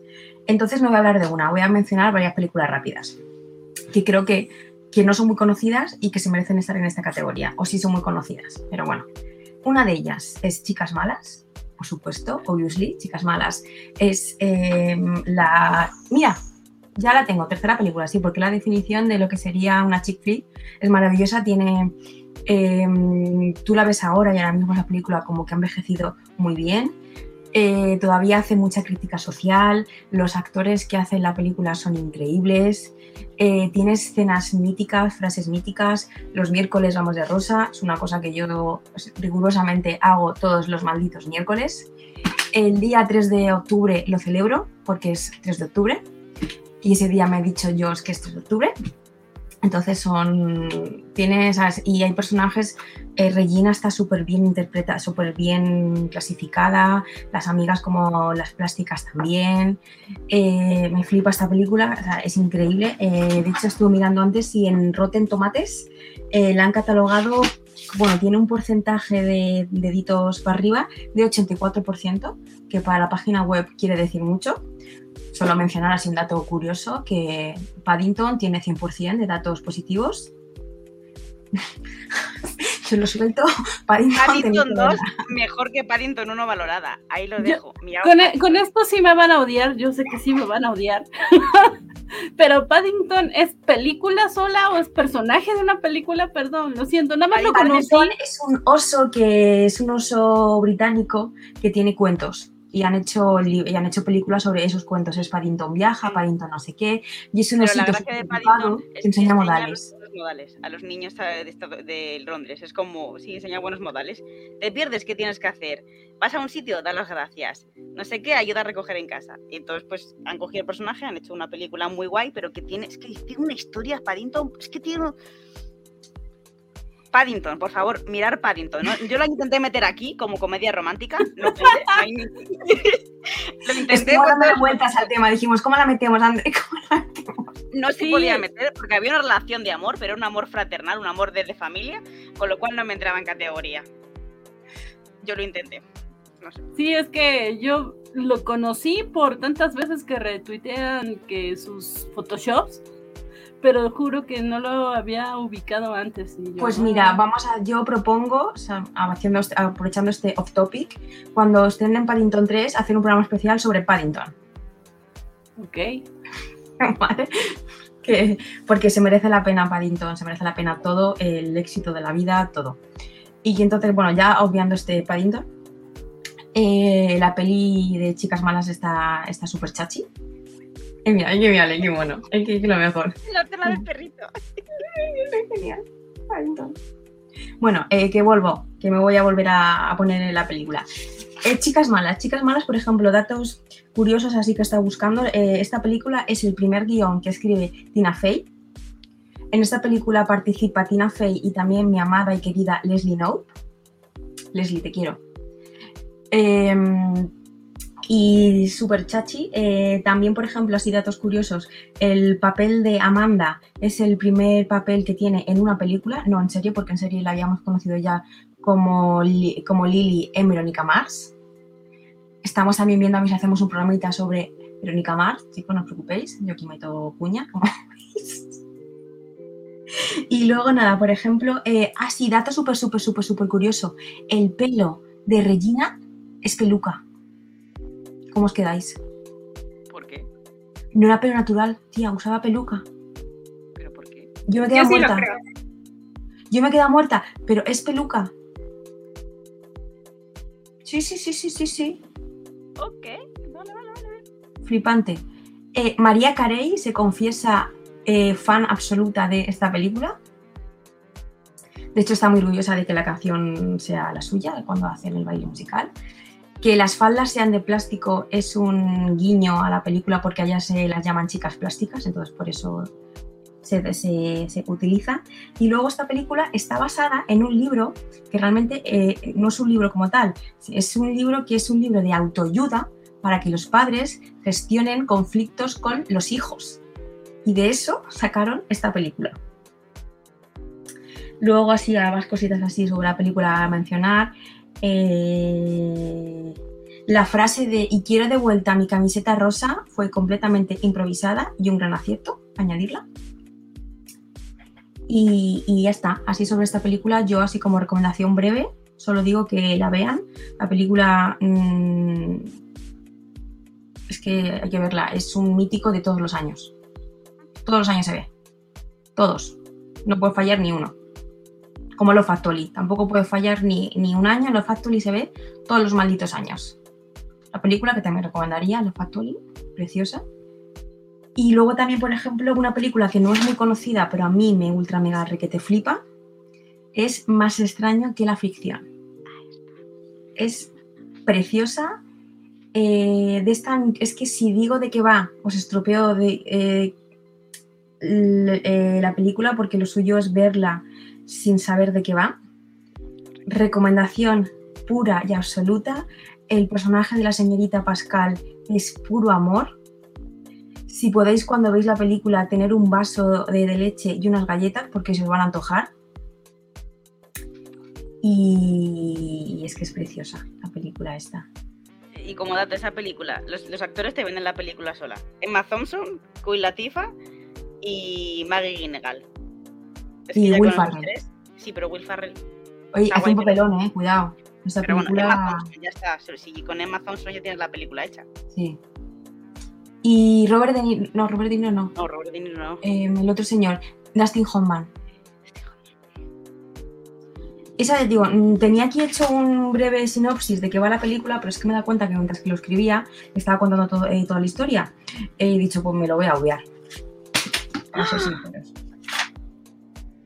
Ah, esta película, la de más extraño que eh, la ficción, está catalogada con un 73% de deditos positivos en Rotten Tomates, así que también cuidado, ¿eh? No como Paddington, chicas, pero bueno, ahí va. Y sí, Dustin Hoffman, como dice nuestro querido líder supremo, es el Capitán Garfio en la película Hook, que a mí esa película también intenté meterla en esta categoría, pero no pudimos, no pudimos, pero se intentó.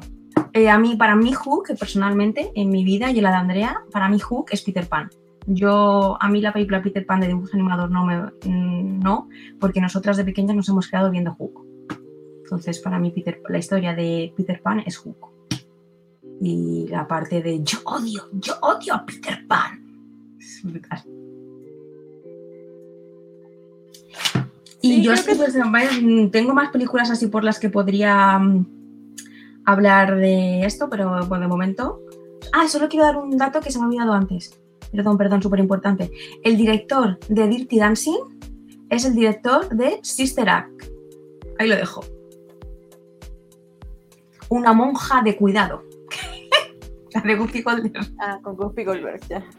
Bueno, el director es el mismo. Solo que se me ha olvidado decirlo. No, pues la verdad la segunda no, no la ubico, pero creo que se va a tener que ir a la lista, pero creo que sí, este, Mingers es, es clasiquísima, este, el baile también, creo que la mamá que trata de ser muy cool y les dice, usen protección.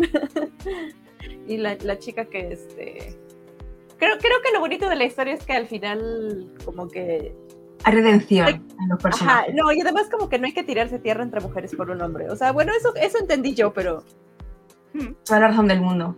Porque todo se lía por él. Y papel tampoco es tan guapo que quieres que te diga. a ver, Semixli, cuéntanos por qué andas muy calladita el día de hoy. Ah. Es que estoy escuchando, es que hay muchas que no, que no ubico o que ubico con recuerdos como borrosos. O sea, sé que en algún momento las vi en la tele o las vi por cachitos, pero no, no las recuerdo tanto. Mm, ¿qué, qué- qué les cuento? Este, no, de chicas pesadas sí súper icónica. A mí me. mm, también recuerdo la de Si tuviera 30. Esa también creo que es una gran película como de esas temporadas. Eh, y también creo que eh, tiene un desarrollo de personaje muy bueno porque a, a mí la protagonista de si tuviera 30 me desespera y me cae mal.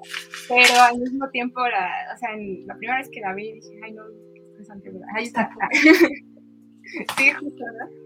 Este, y creo que esa, ¿qué otra están como súper icónicas? Yo me acuerdo mucho, bueno, no sé si alguien aquí es fan de Ariana Grande, pero yo sí. ya. Y ella hizo un video como con cuatro películas más o menos así, incluyó la de mm, Legalmente Rubia, creo también, y ahorita se me está pasando una que, la, la cuarta que incluyó, pero eh, sí creo que sí agarró muchas muy, muy icónicas en ese momento. Y yo, este, ¿qué? Que, que dice Vale, que le rompiste el corazón a Jorge por- y que lo aplaude porque tampoco es fan de, de- de ella. Quiero creer que de la de 30, la de si Ah, de la de si tuviera 30. Ah, ya, ok. Sí, no, pero la, la, el personaje. Pero sí. Ah, ya entendí. Ok. Este. Ah, sí, porque ella es Electra, ¿verdad? Ah. Perdón, estoy reflexionando. Y yo lo que quería mencionar como segunda película es la del diario de Bridget Jones, que de hecho tiene otras dos partes, pero me voy a enfocar en la primera, que a, a mí el diario de Bridget Jones me encanta porque tiene, tiene momentos muy tontos, pero no, so, no es tonta la película en sí, es, es muy buena por las cosas que te plantea. Digo, creo que yo no he llegado a la edad que tiene la protagonista eh, que te ponen en la, en la película, pero creo que cuando la vi, el hecho de que se, cuestion, se cuestionara de alguna forma uh, ciertas cosas y te planteara eh, cosas muy eh, que pueden llegar a ser muy problemáticas, eh, me, me, gusta. Me gusta mucho cómo está hecha, creo que es un muy buen trabajo de, de las personas que la, que la dirigieron y creo también que eh, es un personaje muy con el que puedes empatizar mucho Bridget Jones porque es es muy simpática, pero también al mismo tiempo es una persona torpe en algunas cosas, ¿no? O sea, de pronto ella habla y habla y trata de arreglar las cosas y en realidad sigue haciendo que las cosas salgan, salgan mal, pero eh, pues es ella, ¿no? Ella siendo ella, no te eh, ponen como alguien que, que, es como perfecto y no sabe que es perfecto o algo así, ¿no? Creo que eh, algo que amo del diario de Bridget Jones es que yo amo mucho Orgullo y Prejuicio y el diario de Bridget Jones está lleno de guiños a Orgullo y Prejuicio, desde el hecho de que el, eh, uno de los intereses románticos sea Darcy, o Mr. Darcy, y toma frases también de, de Orgullo y Prejuicio cuando eh, dice, creo que es una, una verdad universalmente sabida que todos los hombres en algún momento, ah, es que no me acuerdo bien cómo dice, eh, buscan como a casarse o algo así, pero ella dice, es una verdad como universalmente conocida, que cuando algo de tu vida empieza a ir bien, de otra parte empieza a ir mal. Y, y me encanta también que el personaje, como trabaja este, primero en una revista y luego en la televisión, en, eh, bueno, es una comunicóloga, entonces, por ejemplo, yo le caché cosas como que empieza a coquetear con su jefe por mensajes y dice, no puede ser que caí otra vez en la, en la simpleza del medio y, en, y el mensaje. Y, y, yo dije, ah, sí, paciencia, no. Este, no sé, es, es muy interesante la, la, protagonista en sí misma. Eh, bueno, es de 2001 la película. Y creo que algo que también me, me fascina es este, que justo esto, bueno, como un resumen rápido, ¿no? Bridget Jones es este, una mujer que está más o menos en sus 30, un día su mamá le invita a que vaya a una comida con su familia y conoce ahí, bueno, reconoce a uno de sus, ah, bueno, también es un tópico que le gusta a Sophie, que es que se reencuentra con un amigo de la infancia, digamos, pero este hombre en ese momento es muy insoportable, justo como en Orgullo y Prejuicio, Mr. Darcy también se presenta muy insoportable, este, y ella entonces se queda con una mala imagen de él, se pasan que se queda, ella en, en, un principio ella no está preguntándose pensando en tener pareja ni nada de esto, porque pues está en su vida, ¿no? Pero todos a su alrededor le empiezan a presionar. Y luego, eh, ya en el trabajo, ella estaba ya pensando que hace una lista sobre qué es lo que no quiere. Y justo eso que no quiere, que es como la descripción total de un patán, es lo que es su jefe. Pero como empiezan a, a coquetear con mensajes y todo, eh, pues ella como que se enamora, ¿no? Y otra cosa que es muy interesante ahí, por ejemplo, que te muestran cuestiones de, de, acoso laboral en cierto sentido, porque ella, pues de repente están en un elevador y este hombre decide que puede tocarle su trasero. Y, y, y, la forma en la que te lo ponen es, es uh, curiosa, eh, cómo reacciona. Mm, tiene otros puntos clichés muy, muy, muy eh, buenos como el triángulo amoroso, que se peleen. Lo de las peleas a mí eso me toca, en, realidad, pero lo, lo entiendo. Y, de hecho, cuando la, la, volví a ver, me acordé mucho de, de, Daria y de Queen, porque a Queen siempre le emociona que los hombres se peleen por ella. Este, y. ¿qué, qué, ¿Qué más me parece que es muy bueno de Bridget Jones? Ah, bueno, tiene cosas muy tontas como que de repente eh, ella empieza a trabajar en la televisión y, y la contratan justo porque eh, dice que a, en su anterior trabajo tuvo una relación con su jefa, entonces este hombre dice, no, sí estás contratadísima, pero obvio pues te enseñan como por qué, ¿no? pero al final pues no se le hace porque empieza a salir con este otro hombre, Darcy. Y, y otra cosa que también ocurre es que el, el, otro interés romántico de ella, que es este actor que también sale en la de un lugar de un lugar llamado Notting Hill, que es este Hugh Grant. Hugh Grant. Que de hecho en la película de diario de Bridget Jones, la verdad, Hugh Grant se lo muy bien. Este, pero sí, es, es importante. ah, ah, se da cuenta que la está, que la está engañando por detalles como, creo que pasaste la escena ahorita, por detalles como que va a su casa, eh, lo va a ver y le dice, no, pues ve a tu casa y yo te alcanzo ahorita, pero cuando ya se está yendo se da cuenta que hay un, hay un suéter como ahí colgado, un suéter rosita, y entonces como, uy. Y es de esas cosas que creo que, um, por ejemplo, una vez estaba viendo a, a Gretsuko y, en Agretsuko pasa algo similar con un pañuelo ah, sí, la sopa azul también es como súper increíble. No sé, tiene muchísimos, muchísimos detalles que te puedes clavar porque un poco cómo te enseñan a ver las cosas, a, tratar con las relaciones y todo, y cómo romper también ciertas, cosas. Creo que Bridget Jones en algunas cosas se puede eh, quedar como un poquito atrás ya, porque pues no es como el objetivo de, todo el mundo querer tener una relación, un interés romántico, pero justo que se lo pregunte o que de pronto decida mandar a, a, volar a este hombre eh, que actúa Daniel, que se llama Daniel, el personaje que actúa Hugh Grant, este, es como esos momentos que dices, sí, por fin Bridget. sí, sí, sí. Ah, sí, también esa es una gran escena, de hecho.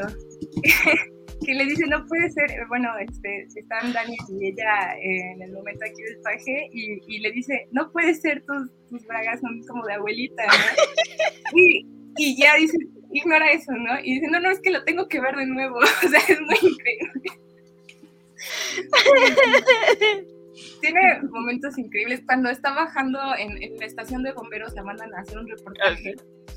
Y entonces este, el, el, el, que conduce cámaras le dice, no, espera, en 30 segundos entras. Entonces empieza a subir, pero después dice, no, ¿qué hace subiendo? Ya tiene que bajar. Y entonces baja, pero la persona de la cámara está como directo abajo de su trasero. Entonces, literal, se transmite su, su trasero ante televisión nacional. y es lo único que pasa en el reportaje, de hecho. Este, y cosas que yo no había... Sí, justo esa es una...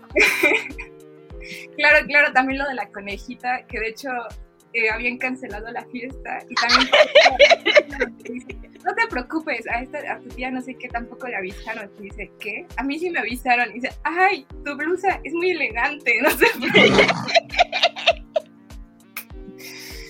ay, la amo. Sí, amo mucho esta película. Y también justo cuando eh, su interés, otro interés amoroso que es Mark Darcy, este, pues resulta que se va a ir a Nueva York, que se va a casar y ella de la nada grita, no, no puede ser, pero está en una reunión donde hay muchísimas personas y dice, es que es una gran pérdida para Inglaterra, ¿no? O sea, empieza a... vamos a necesitarte, y, pero al final pues él, él, él, vuelve. Aunque después pues surgen cosas, ¿no? Ya en las segundas películas te explican qué, qué pasa en esa relación. Y, y ya, creo sí, Bridget Jones tiene muchísimos detalles muy, muy buenos. La, amo, realmente la amo. Sí, también es de mis películas favoritas que de repente, eh, cuando a una le gustan este tipo de películas, o sobre todo Bridget Jones, te llaman básica, porque sí, es de las películas básicas, básicas, pero es que tiene un montón de elementos, hasta parece que los echaron todos eh, en una licuadora y es, va, todos los elementos para que le guste a una treintona, cuarentona, este, soltera. Porque sí, es esto, que está soltera, la presión eh, de la familia, de porque no te has casado, y, y aparte que te gusta el super mega guapo y resulta ser un patán, eh, que por acá Biscochan decía que dar sí es amor, sí, o sea, de repente parece como muy aburrido y muy soso y todo, pero al final también Biscochan dice que, que él mencionó una de las frases más bonitas, más icónicas de este tipo de películas, que es ¿cuál, Biscochan? Pues es una frase súper simple, pero súper bonita, que es, me gusta, eh, me gustas tal y como eres. A que te digan eso, es el mejor piropo que te puedan decir, la frase más Es precioso, porque no. Es, es- es que es precioso. Ay, lo mejor, una de las mejores frases. que Sí, porque de hecho, como dirían ustedes, se quedan flipando los amigos cuando, cuando se la dice, le dice, ¡Ah! te dijo que te quiere tal como eres. sí, eh, es tan, tan simple como dice Biscuchan, pero sí, eh, es todo, es, es, es arte, como dice por acá Isaías, qué bueno que estás acá. Y es que sí, sus, bueno, sus amigos son unos que a mí de pronto digo, no, no, ¿por qué le preguntan esto? Pero dices, sí, o sea, tienen que tener esa compañía de, de ellos para, para como darle motor a algunas cosas. Y, lo, y justo lo que decía Biscochan también de- del diario, ¿no? El momento del diario es el que es como el más importante, por el diario, que se da cuenta que eh, ella estuvo escribiendo sobre, bueno, Mark se da cuenta de que ella estuvo escribiendo sobre él, sobre los momentos en los que no, no le agradaba tanto y, y entonces te dan a entender que se marcha y entonces ella dice no puede ser, o sea, e- ella de hecho como pensó que ya este, iban a estar juntos, iban a dar besos, sí, fue a cambiarse las bragas justo para que no fuera como la misma situación y de pronto se da cuenta que se fue y dice, bueno, y ya solo agarra como su, su suéter y sale corriendo así en, en pantaletas. Y, y, bueno, que de hecho se supone que está nevando, aunque en realidad no es nieve real, la actriz no tenía frío. Pero sí es una de las cosas más icónicas, ¿no? También, sí.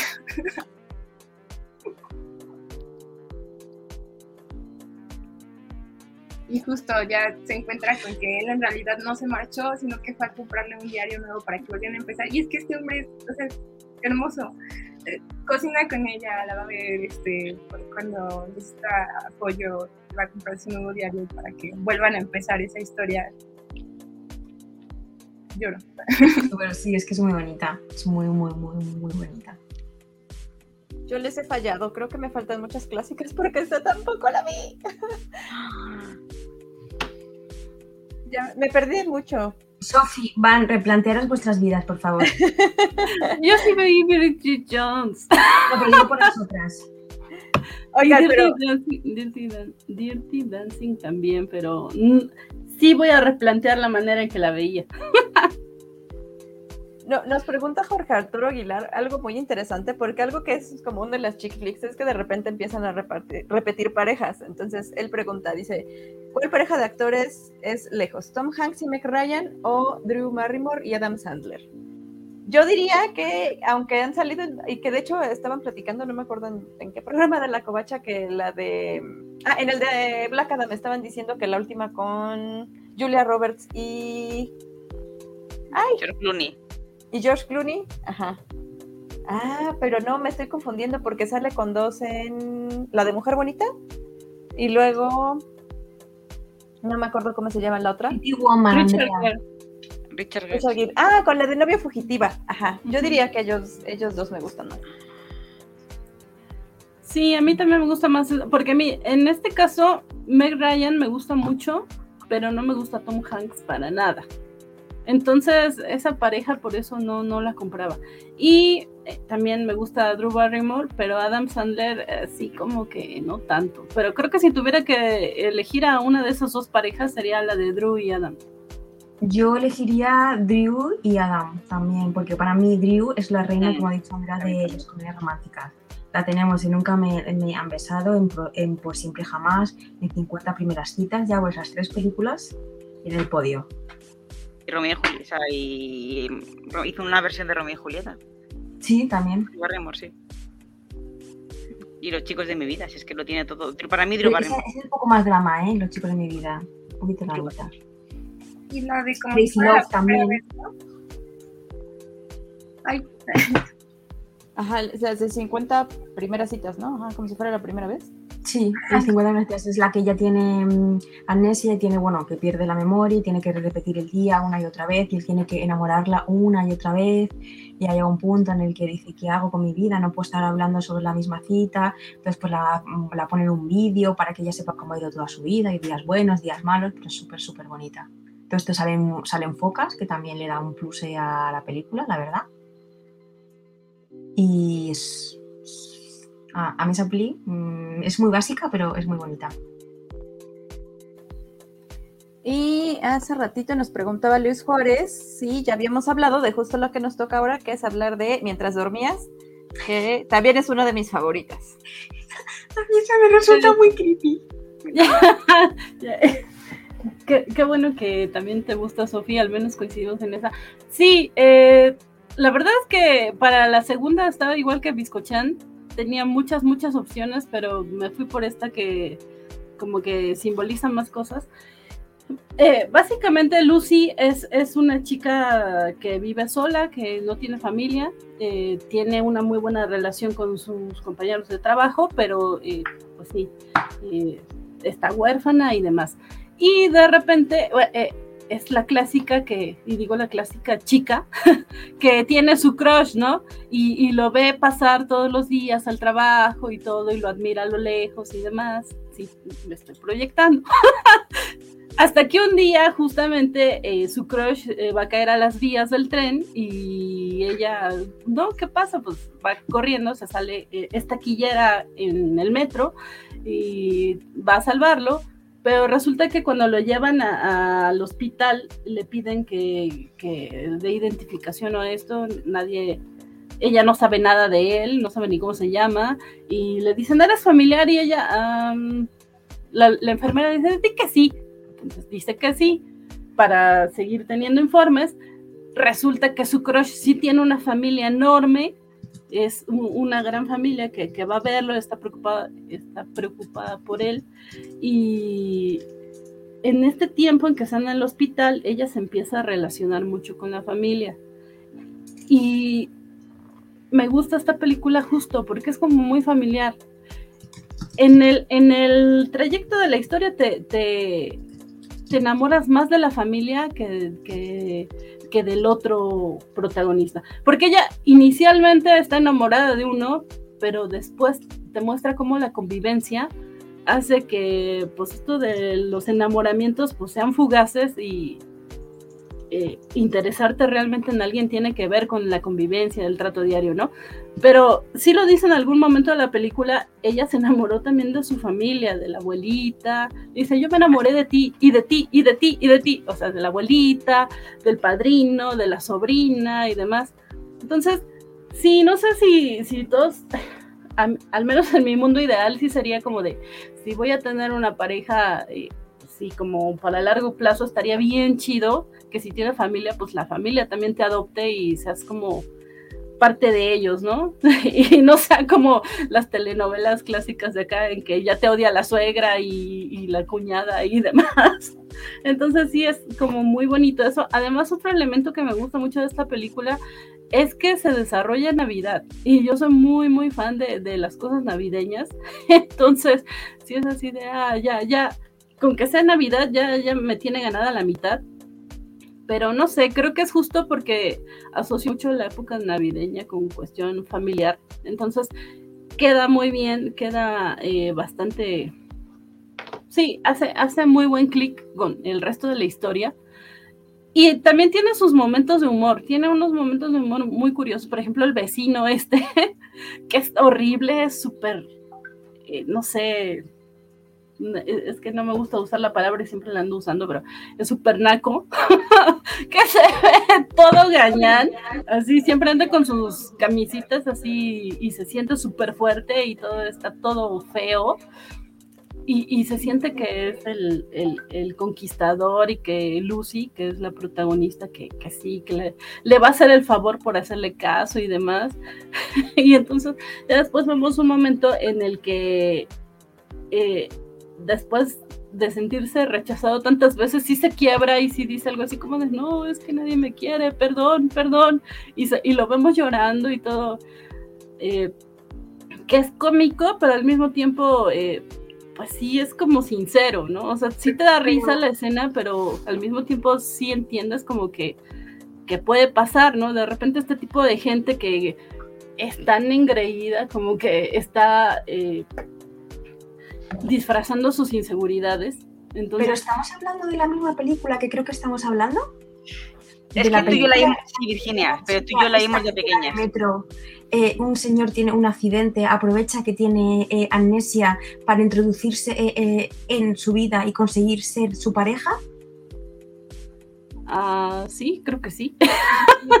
Suena creepy así como lo Sí. pone Biscochan, pero, pero es que al sí, final, no. al final no es tanto como que lo aproveche, sino que se va como que enredando, o sea, ella intenta como que decirles, pero al final no puede porque Pero- o sea, se ve atrapada en una red de mentiras. Yo no tiene memoria, voy a decir que soy su novia para yo así. Cuidado, eh, que, que, que, que, que yo ahí veo un problema. Pero es que como dice Sophie, tú lo estás viendo de una manera bien creepy. Ella no es de hecho la que dice que es su novia. La que Es dice que su novia es la enfermera. enfermera. Pero realmente esta película es como Misery. Solo que en este caso no es una enfermera que secuestra eh, al escritor, es una chica que secuestra a un pobre señor que, que, eh, que va en el metro. Es que no lo secuestra. Y de hecho ella sí quiere decir la verdad desde el principio, pero el padrino, Saúl, es el que le dice, eh, no, no lo digas porque la, la abuelita... es- Al- Le puede pasar algo a la abuelita. si Intentaré volver a la- verla, la- intentaré verla con otros ojos. Y, y de hecho por eso cuando al fin, ella, ella todo el tiempo tiene este remordimiento de conciencia de que les está mintiendo y todo el tiempo está queriendo decir la verdad, pero cuando por fin lo hace, porque hasta le hacen como la boda y todo, como que se deja llevar por los acontecimientos y sí llega un momento así como bien emocional en donde dice es que no puedo despegarme de ellos, no quiero separarme de ellos, pero finalmente lo hace porque porque sabe que está todo eh, detrás de un engaño, bueno, rodeado de un engaño, y cuando, cuando se confiesa, sí voltea a ver a la abuelita y le dice, ¿estás bien? y la abuelita nada más está con su cámara ahí haciéndole señas, ¿no? De, sí, no, tú síguele. Entonces, eh, sí, a pesar de que de, de la sinopsis eh, creepy que acaba de dar Biscochan, yo creo que no es, no es así como la pinta. La volveré a Con ver. ojos de amor, Biscochan. Vela con ojos de La amor. volveré a ver con, con amor en la mirada.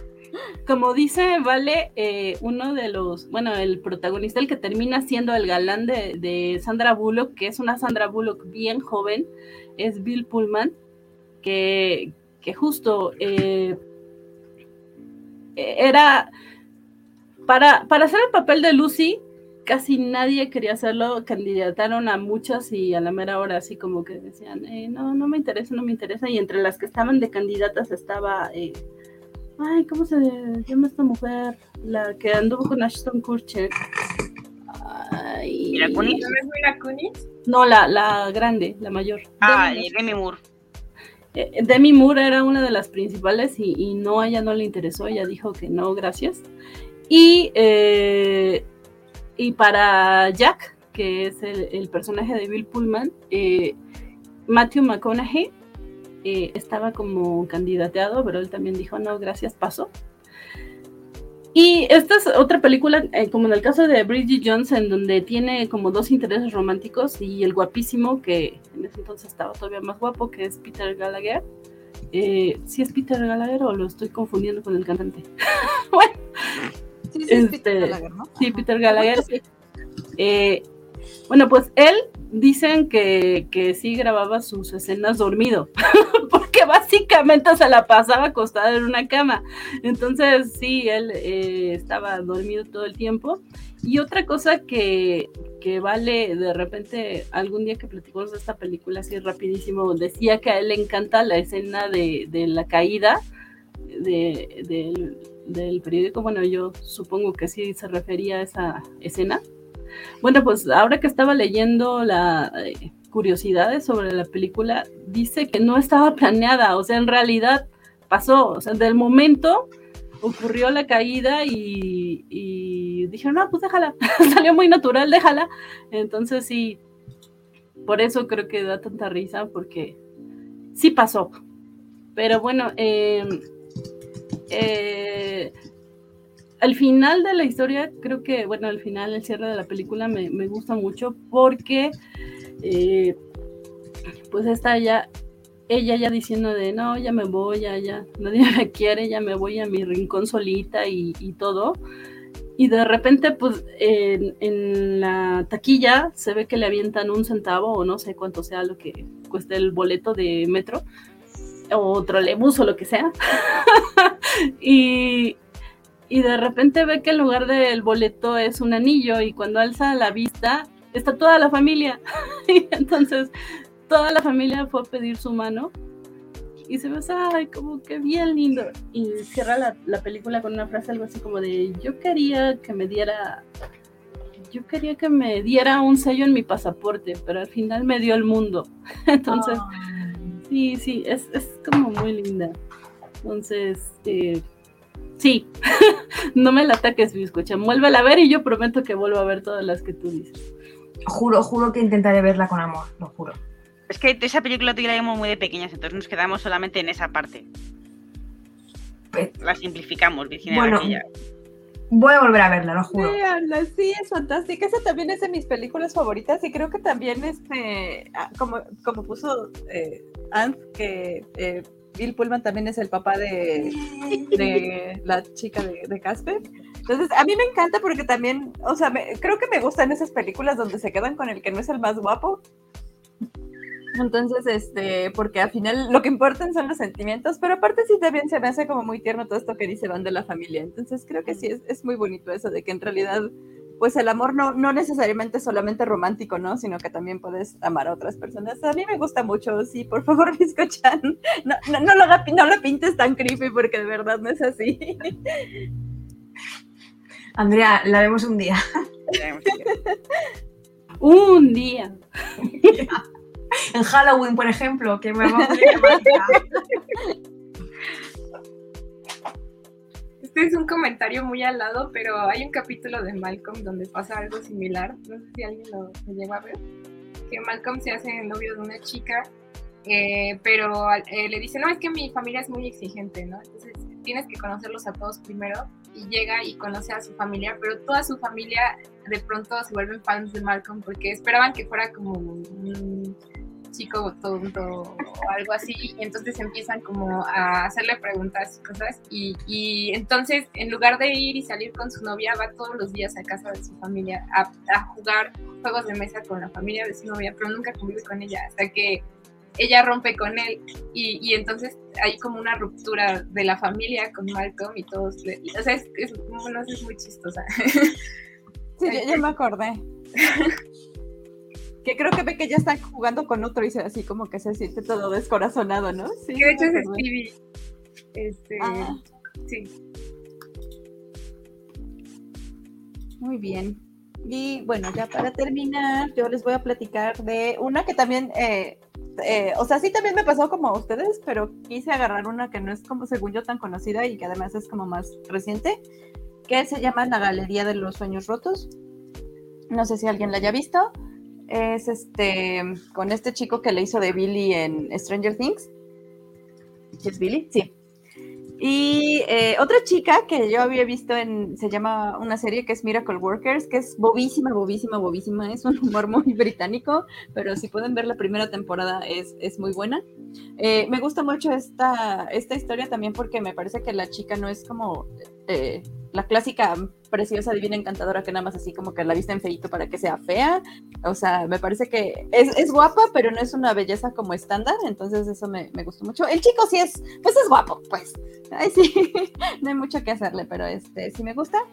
Entonces, este, pero ella es como que increíble, ¿no? Entonces, es la historia de ella que eh, tiene una manía que es guardar de todas sus relaciones pasadas una cosa.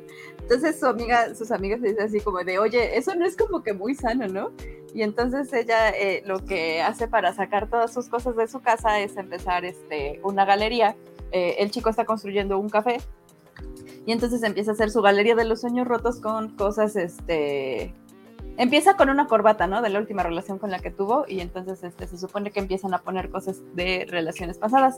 Y entonces como el chico tiene problemas para conseguir financiamiento para poner su café, ellos empiezan a cobrar este dinero para que se abra esta galería de los corazones rotos. Y pues este, pues se van enamorando y ya saben, y pues todo aquí muy bonito, y entonces este, pues básicamente e- está como muy chistoso cómo se va construyendo este, pues su relación, este, también las historias que van eh, contando de las cosas que van poniendo en, en esta galería. Y este, bueno, pues me, me gustaría que la vieran, pero de todas maneras las voy a spoilear porque si terminan este, juntos y felices, pero primero hay un malentendido porque este, no me acuerdo cómo se llama el, el café, pero este, ella descubre que es el, el nombre de su exnovia, ¿no? Y entonces hay un malentendido y es muy bonito, entonces este, si la pueden ver, eh, esa sí está en, en Amazon Prime. Entonces, eh, me gustó porque tiene cosas así como que no soy muy... O sea, obviamente es una chick flick, tiene varios clichés, pero me gusta porque sí tiene como que varias cosas que son este, interesantitas ahí. Se las recomiendo. Eh, ¿En dónde dices que está? En Amazon Prime. Ok. Yo me Y la, bueno- la, la veré, la veré. Sí, oigan, salimos con un... Y por último, no sé si les, si les gustaría que platicáramos de una que puso Nat, que yo creo que también es como súper clásica, que es este, la de... La propuesta. No sé No la cómo he visto. En España. Es con... ¿Qué hago con mi vida? Sí, chicas, ¿qué hago con mi vida? La este. Deadpool, ¿no? Ajá, con Deadpool. La, la- ¿Cómo aquí en España la, la- la proposición. Ah, la proposición. Ahí sí estuvo bien, no sé cómo se llama en español latino, no me acuerdo, pero creo que es muy clásica. También sale Sandra Bullock. Ajá, Sandra Bullock. Sí. ¿De Yo la veras no la vi visto? un día de rebote. Yo de rebote la vi. O sea, no entera. Me faltó un cachito al principio. Nada, me faltaron 10 minutos. O sea, la pillé al principio. Y sí me gustó, pero dije. "Mi". O sea, no, no me marcó. No se la recomendé a Virginia. No terminé la película y le dije, escucha Virginia, he visto Miedo a la Buena. Mírate esta película". no fue, no fue esa llamada, la. Ahora, Andrea, explica qué es mierda de la buena. Por favor, explica qué es mierda de la buena. Eh, Mierda a la Buena son películas tipo estos, que tienen todos los clichés, tienen todas las cosas que pueden ser como muy tontas, pero es calidad, en verdad. O sea, me da todo lo que quiero ver una película romántica. Y, y para mí no fue, sin más, no me dio, no me dio para más. Ah, ahora estoy decepcionada de la vida. Ah, Sí, a mí me yo- gusta mucho. Y además me encanta esta escena en el, en el bosque porque creo que es, la- es este, otra de abuelita, que también tiene que ver con la familia, ¿no? También tiene que ver con que se enamora de la familia y entonces le empieza a bailar, que dice que la... Ay, no sé qué, a la pared de este baile me da sed y baila y es muy divertida. Sí, la, la verdad es que a mí tampoco me gusta mucho, no me encanta, sí es como, como dice Ann, la vi y todo y sí la reconozco sus elementos fuertes, pero no, no es como de mis favoritas. Y ahorita que Vale está así todo alarmado porque nos faltaron un montón, sí, nos faltaron un montón, es que teníamos que elegir solo dos y sí, muchas, muchísimas. Por ejemplo, eh, realmente Amor, sí era una de las que yo quería hablar y esa es amor por todos lados y un montón de historias bien bonitas. Ah, lo Eh, Factually. Sí. Actually, Ojalá que eh, Esa merece un especial aparte. O sea, lo Factualis es lo Factually. sí. O Díganme, también, ¿Cómo se llama en ¿Cuál español? es esa? No lo ubico. Lo, lo ¿no? Hablamos. Sí. que, que además también se desarrolla en Navidad, así que Sí. Ah, es creo que película navideña. dos semanas de Navidad, algo así. Eh, y, y no sé, por ejemplo, hace rato que estábamos hablando de películas de fantasmas, también está la de la de Ghost, La sombra del amor, que ya es bastante viejita, o también estaba esta de ay que mencionaron en el chat, que sale eh, Reese Witherspoon, Eh, no, Robin, me la como si fuera cierto. Se, se llamó Mm. otra. Eh, Postdata te quiero. También. Que va de un señor muerto que le manda mensajes. Bueno, no está. Le escribe los mensajes antes de que se muera. Pero ya lo lee cuando ya está muerto el señor. El señor o la chica. Pues es Yo que quería sí, la verdad- comentarles unas. Ah, ay, perdón, No, no, sí, no, que sí son muchas. ¿Qué pasó, Semixli? Cuéntanos, cuéntanos. Nada, unas que siento que igual no son tan conocidas, pero así como rápido. am, la de Penélope, no sé si la han visto con Cristina Ricci. creo que Ay, también es bien bonita. La que se convierte en cerdito. Ajá, La nariz de cerdito. Ala, Sí. ala, ¿yo por qué no he visto eso? Eh, no lo sé.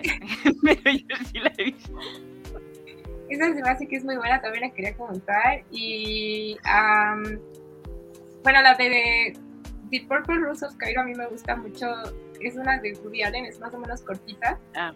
Pero es como drama también un poco. Siento, es que de hecho la protagonista de esa es como una, es una, una mujer que su vida es muy, muy triste, vive violencia y va al cine y se obsesiona mucho como con una película y la va a ver todos los días, todos los días. y es una película así de romance, ¿no? También termina como súper bien, pero en algún momento el personaje se sale de la pantalla porque de pronto está en la película y dice, no puede ser, tú ya viniste a ver esta película no sé cuántas veces. Y dice, ¿me estás hablando a mí? Y, y dice, sí, y, y, sale de la pantalla y ya empieza como a pasar muchas cosas ahí. Siento que es una que vale mucho la pena. Y uh, la de la ciencia del sueño, esa igual no, no me gustaría tanto Sofía y Van tal vez porque esa es francesa y es un poco lenta. Y sale este, Gael García, pero a mí me gusta mucho esa de la ciencia del sueño porque es un poco la perspectiva de una desde un personaje masculino, que no necesariamente es como todos los otros personajes que, masculinos quizás se puedan comportar o ver el mundo. Es, es, es muy tierna, creo. Y ahí por si la, por si la gustan ver también. Oigan, pues es que creo que sí hay mucha tela de dónde cortar en este programa, entonces yo creo que igual nos podríamos aventar luego una parte 2 porque creo que sí nos faltaron varias. Yo, o sea, como una recomendación final de una película española que no es, no es conocida, o sea, es lógico que no la hayáis visto nunca esta película, es requisitos para ser una persona normal. Es de una, de una directora española y, básicamente te, mm, la película se basa en que se supone que tú para ser feliz para ser una persona normal tienes que cumplir siete requisitos, siete premisas en, en la vida. Eh, tener trabajo, tener pareja, tener aficiones, tener vida familiar, tener vida social y ser feliz. Entonces la película está, está, a mí me gusta mucho particularmente porque eh, trata la relación de la chica esta con otro chico que conoce, que es un chico que es gordito, entonces deciden cómo ayudarse. Yo te ayudo a ser feliz, tú me ayudas a adelgazar. Entonces, en la ayuda de uno y otro, se dan cuenta de que en verdad no hace falta cumplir los prototipos que la sociedad te marca y pese a, al final ninguno de los dos consigue su objetivo, ni, ni adelgaza ni, ni, ni cumple todos los requisitos, son felices igualmente. Entonces, es como el, el viaje de, de aceptarse, de ver, la, de ver el descubrimiento y, y ser feliz con la vida que, que, tienes, aceptando las cosas que pues, pueden ser mejores o peores, pero sin obsesionarte con cumplir las cosas que te marca la sociedad y, y, como etiquetarte, porque quitarte como las etiquetas que la sociedad te impone. Entonces es, es una película, y hay un interés romántico, obviamente, porque si no, no la mencionaría aquí. Y está, está, está muy bonita. Y otra película más, directora Drew Barrymore, comedia romántica, Roller Girls o Witty, que es en inglés. Roller. Sí. Roller Derby. ¿Es el de Elliot Page? Elliot sí. Page, correcto, sí. No la he visto, la quiero ver. Ay, no visto. está súper molonga. Porque es lo mismo, pues, como el personaje de Elliot Page al final se, se, reconcilia con su familia, encuentra pues el amor, entiende lo que es el concepto del amor, pero todo está marcado con una perspectiva del deporte, que es el roller derby, lo del patinaje de patines y dándose golpes y empujándose. Entonces conoces a las patinadoras, conoces la relación que hay entre medias y cómo el deporte a Elliot Page, bueno, el personaje de Elliot Page, le ayuda en esos ámbitos de la vida. Y está muy, muy chula la película. A mí me gusta muchísimo. Es súper divertida. Guionazo, acto, actores súper chulos, música increíble. Y, y, y Drew Barrymore la, la, dirige. Y sale ella, Drew Barrymore también. Ya, rápido, ya que nos estamos desbandando, perdón, Sofi, pero ahorita que estaban diciendo que películas eh, chick flicks desde la perspectiva masculina, eh, una de mis películas favoritas es Grandes Esperanzas, Greatest oh, oh, de Alfonso Cuarón. La, ¿Cómo, la... ¿Cómo, amé a ese oh. señor, a Ethan Hank? Por Dios, yo quería ser fuente para que, para... o sea, os juro, quería ser la fuente del agua, o sea, eh, uff. Sí, me, me, me, parece una película hermosa de, desde todo, eh, todo punto de vista, porque aparte eh, es eh, dirigida por Alfonso Cuarón, que es mexicano, es, mi único, eh, de los directores mexicanos es mi único novio, es el único que me cae bien. Eh, bueno, no, Guillermo del Toro también me cae bien, pero él tenía esta eh, idea de hacer la película en verde y, toda la temática de la película, todo el ambiente es verde y, es una atmósfera bien linda, pero justo es de, de, no me acuerdo si en la película se llama Finn, creo que sí, ¿no? Porque en, en el libro se llama Pip. Bueno. Este niño que es pobre y de repente es como lo toma de entenado o bueno de como lo, lo ayuda lo, lo va eh, financiando, es como su mecenas, un, un, un preso que, que, de vez en cuando le da dinero porque pues él es muy pobre, pero eh, él conoce a una chica riquísima, bueno, eh, se oyó muy mal, muy rica, pudiente. Con mucho Este, dinero. Que maneja panocha. Eso se oye igual de mal, Bizcochan. Pero bueno, Es este, que, que que tiene mucho otra dinero cosa. de, de alta. De alta alcurnia. Sí, mejor. Ay, Dios, siempre tengo que salir con estas cosas. Pero bueno, de una alta clase social en donde, eh, pues ella como que lo utiliza como de juego, o sea, como que de su entretenimiento y, y todo el tiempo eh, lo, pues sí, lo emociona, pero finalmente, pues no, no lo pela porque sí, ella no lo ve como nada serio. Y, hay una escena que sí se me hace como bien desgarradora, donde está esta tía, tía loca, la verdad, que, que, apoya a la Estela. Estela es la, la chica de la que se enamora al fin. Y ya después de que, de que Estela le rompió el corazón y demás, eh, le dice, mira, siente, y le pone la mano en el corazón y le dice, es, es un corazón roto, algo así, ¿no? Y yo, ay, maldita. es una película muy bonita, como dije, de- de- visualmente la historia es así como triste, pero sí, es, es de mis favoritas. Y ya, perdón, Sofía. No, pues más bien era como que este, si ya querían, bueno, o sea, obviamente por, nos podríamos pasar aquí otras dos horas, pero este, ya estamos llegando al tiempo que nos planteamos. Entonces, si quieren ahora en sus despedidas y anuncios parroquiales, pues también este, recomienden dos o tres películas así nada más mencionadas que, este, que les gustaría que los demás vieran. Complicado.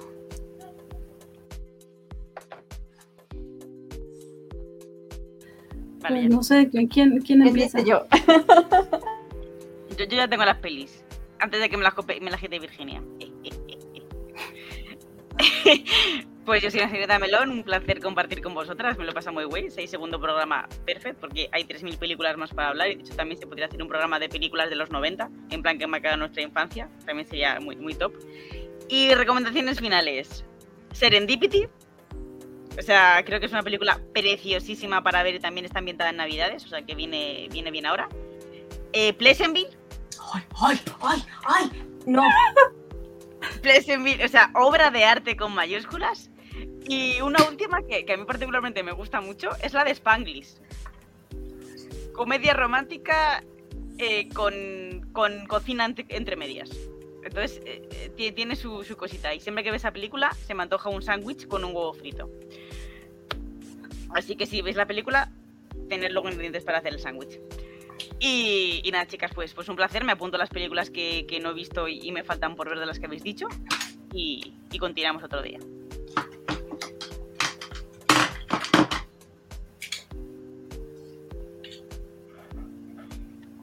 ¿quién va ahora?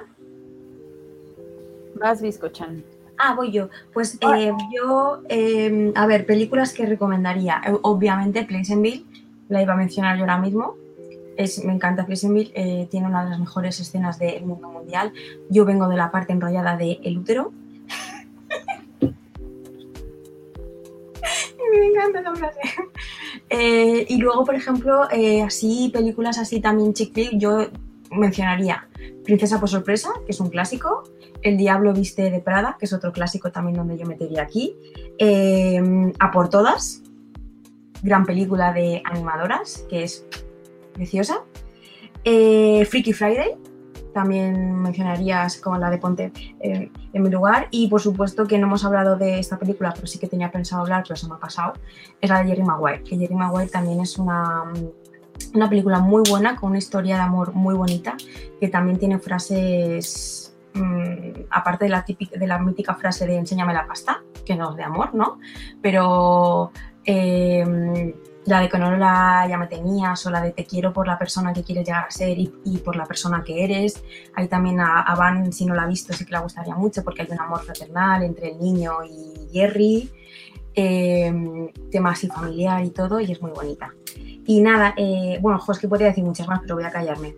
Ella es el chico, nos enseña a utilizar eh, un tampón cuando tenemos una hemorragia nasal, también muy buena. Eh, y ya me callo, lo juro. Eh, yo soy Bizcochan, eh, estoy en Twitter y en Instagram como Bizcochan y promuevo la vida vegana, así que por favor, chicos. Ay, sí, sí, sí, sí, gracias, Andrea. Forgetting Sara Marsal, paso de ti, muy buena también. Y eso, que promuevo la vida vegana, intentar por favor reducir vuestro consumo de huevo, lácteos, miel y leche, y reducir, reciclar y reutilizar.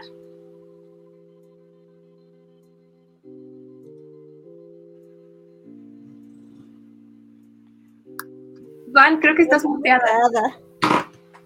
Claro, perdón, perdón. Sí, como dije, soy nueva. Eh, sí, tenía un montón y ya, ya mencionaron varias y ya se me olvidaron otras tantas, pero eh, pues sí, realmente Amor o Love Actually sí es una que siempre, siempre recomendaré porque me encanta. Sí, la amo muchísimo.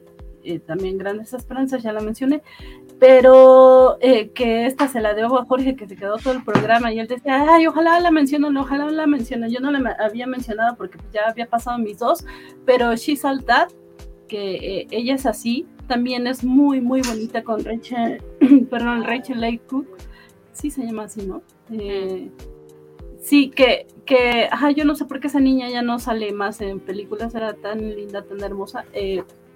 Véanla, es como, creo que es noventera esa película, es como de la época de, de 10 cosas que odio de ti.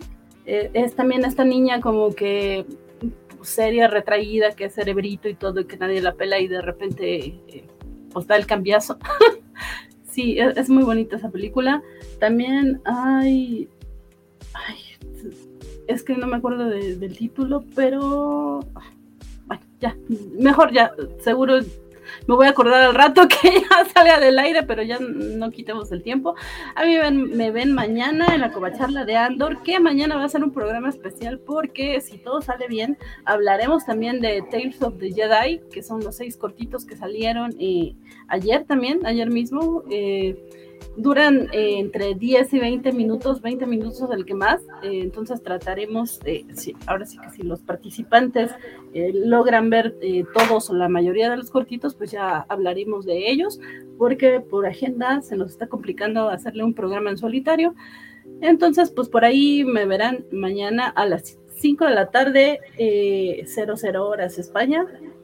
Muchas gracias, Sofía. Muchas gracias, chicas. Es un gusto siempre estar con ustedes. Gracias, chat, por comentar.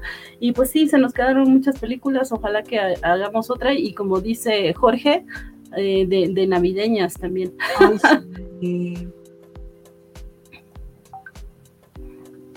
Ah, pues, ay, perdón, Sofi. Sí, vas. Ay, perdón. Eh, um, ah, ya.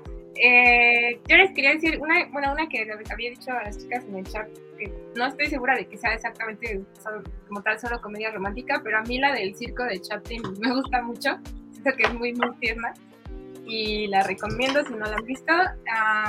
También la de um, Julie y Julia, que es una es de cocina, ah, me encanta. Sí, sí, bizcochan, sí. que no conozco a nadie más que la conozca, pero a mí Sí, me sí, sí, sí. Ay, una- ay, me encanta esa peli. Uf. Sí, es eh, eh, rápido, como que la, la, la trama es que es una chica que eh, recupera como un, un recetario, no me acuerdo si es, va, está haciendo como alguna investigación, alguna cosa, algo está haciendo con eso, pero decide, es que no recuerdo qué hace, pero decide empezar a cocinar las recetas y busca a la autora de las recetas y bueno, hay como un encuentro ahí desencuentro, pero también es, es muy, es muy buena, no sé, me gusta mucho. Y am, eh, la de, yo siento que es importante mencionar la de Desayuno con Diamantes, que cuando la vi, eh, es que yo decía, es que ¿por qué tanta referencia a ella? Y, y- y el asunto es que a mí me gustó mucho la actuación de me gustó mucho que se volviera como ese personaje icónico, pero la, la trama de Desayuno con Diamantes, aunque me gusta, no la siento exactamente como comedia romántica, aunque la clasifican ahí. Pero igual por si la, la quieren ver, siento que es una película que lo vale para tener como la referencia de ella. Y ay, que me gustó mucho por fin estar en un programa con todas ustedes, extrañamos a Nat, pero eh, se sintió muy lindo y, y espero que podamos hablar de, más películas que, se hayan quedado pendientes pronto. Les quiero a todos. Exactamente. Y bueno, pues este, nuevamente agradecer a todos los que estuvieron en el chat, que nos pusieron un montón de películas, entonces yo creo que sí vamos a tener que hacer otro programa, este, a toda la mesa, muchas gracias, este, ho- hoy, hoy me tocó, espero no haberlo hecho muy mal, yo les recomiendo una que ya había puesto señorita Melón en, en los comentarios, que es La boda de mi mejor amigo, que este, a ver si son saco a Valentín para que hagamos una exclusiva de esa película, que es fantástica, este, y una que, te- que es de ciencia ficción, pero ahora que estaba viendo lo de los clichés, creo que entra en, en la mayoría, que es este Jupiter Ascending o el, el ascenso de Júpiter, el destino de Júpiter, No la eh, que es de las hermanas Wachowski. Entonces es ciencia ficción y, y como rom-com, entonces es una cosa maravillosa. Este, mm, a, a muchas personas no le gustó, pero a mí me encanta, es una de mis películas favoritas, entonces este, se las recomiendo mucho. Y no se olviden que tenemos programas este, de la Covacha todos los días. El lunes la Covacha Anime, el martes. ¿Qué qué hay los martes? ah, la- las noticias este, gamer. El miércoles está la Covacha en vivo. Los jueves. Es que ya no sé, ya no sé qué día es la Covacharla, Dan. Sí, los jueves. Los jueves es la Covacharla. Este viernes los cómics de la semana, los sábados hay Covachando y los domingos hay la Kobayashimaru, entonces hay contenido para todo el mundo. Eh, los esperamos y pues hasta la próxima. Muchas gracias a todos. Adiós.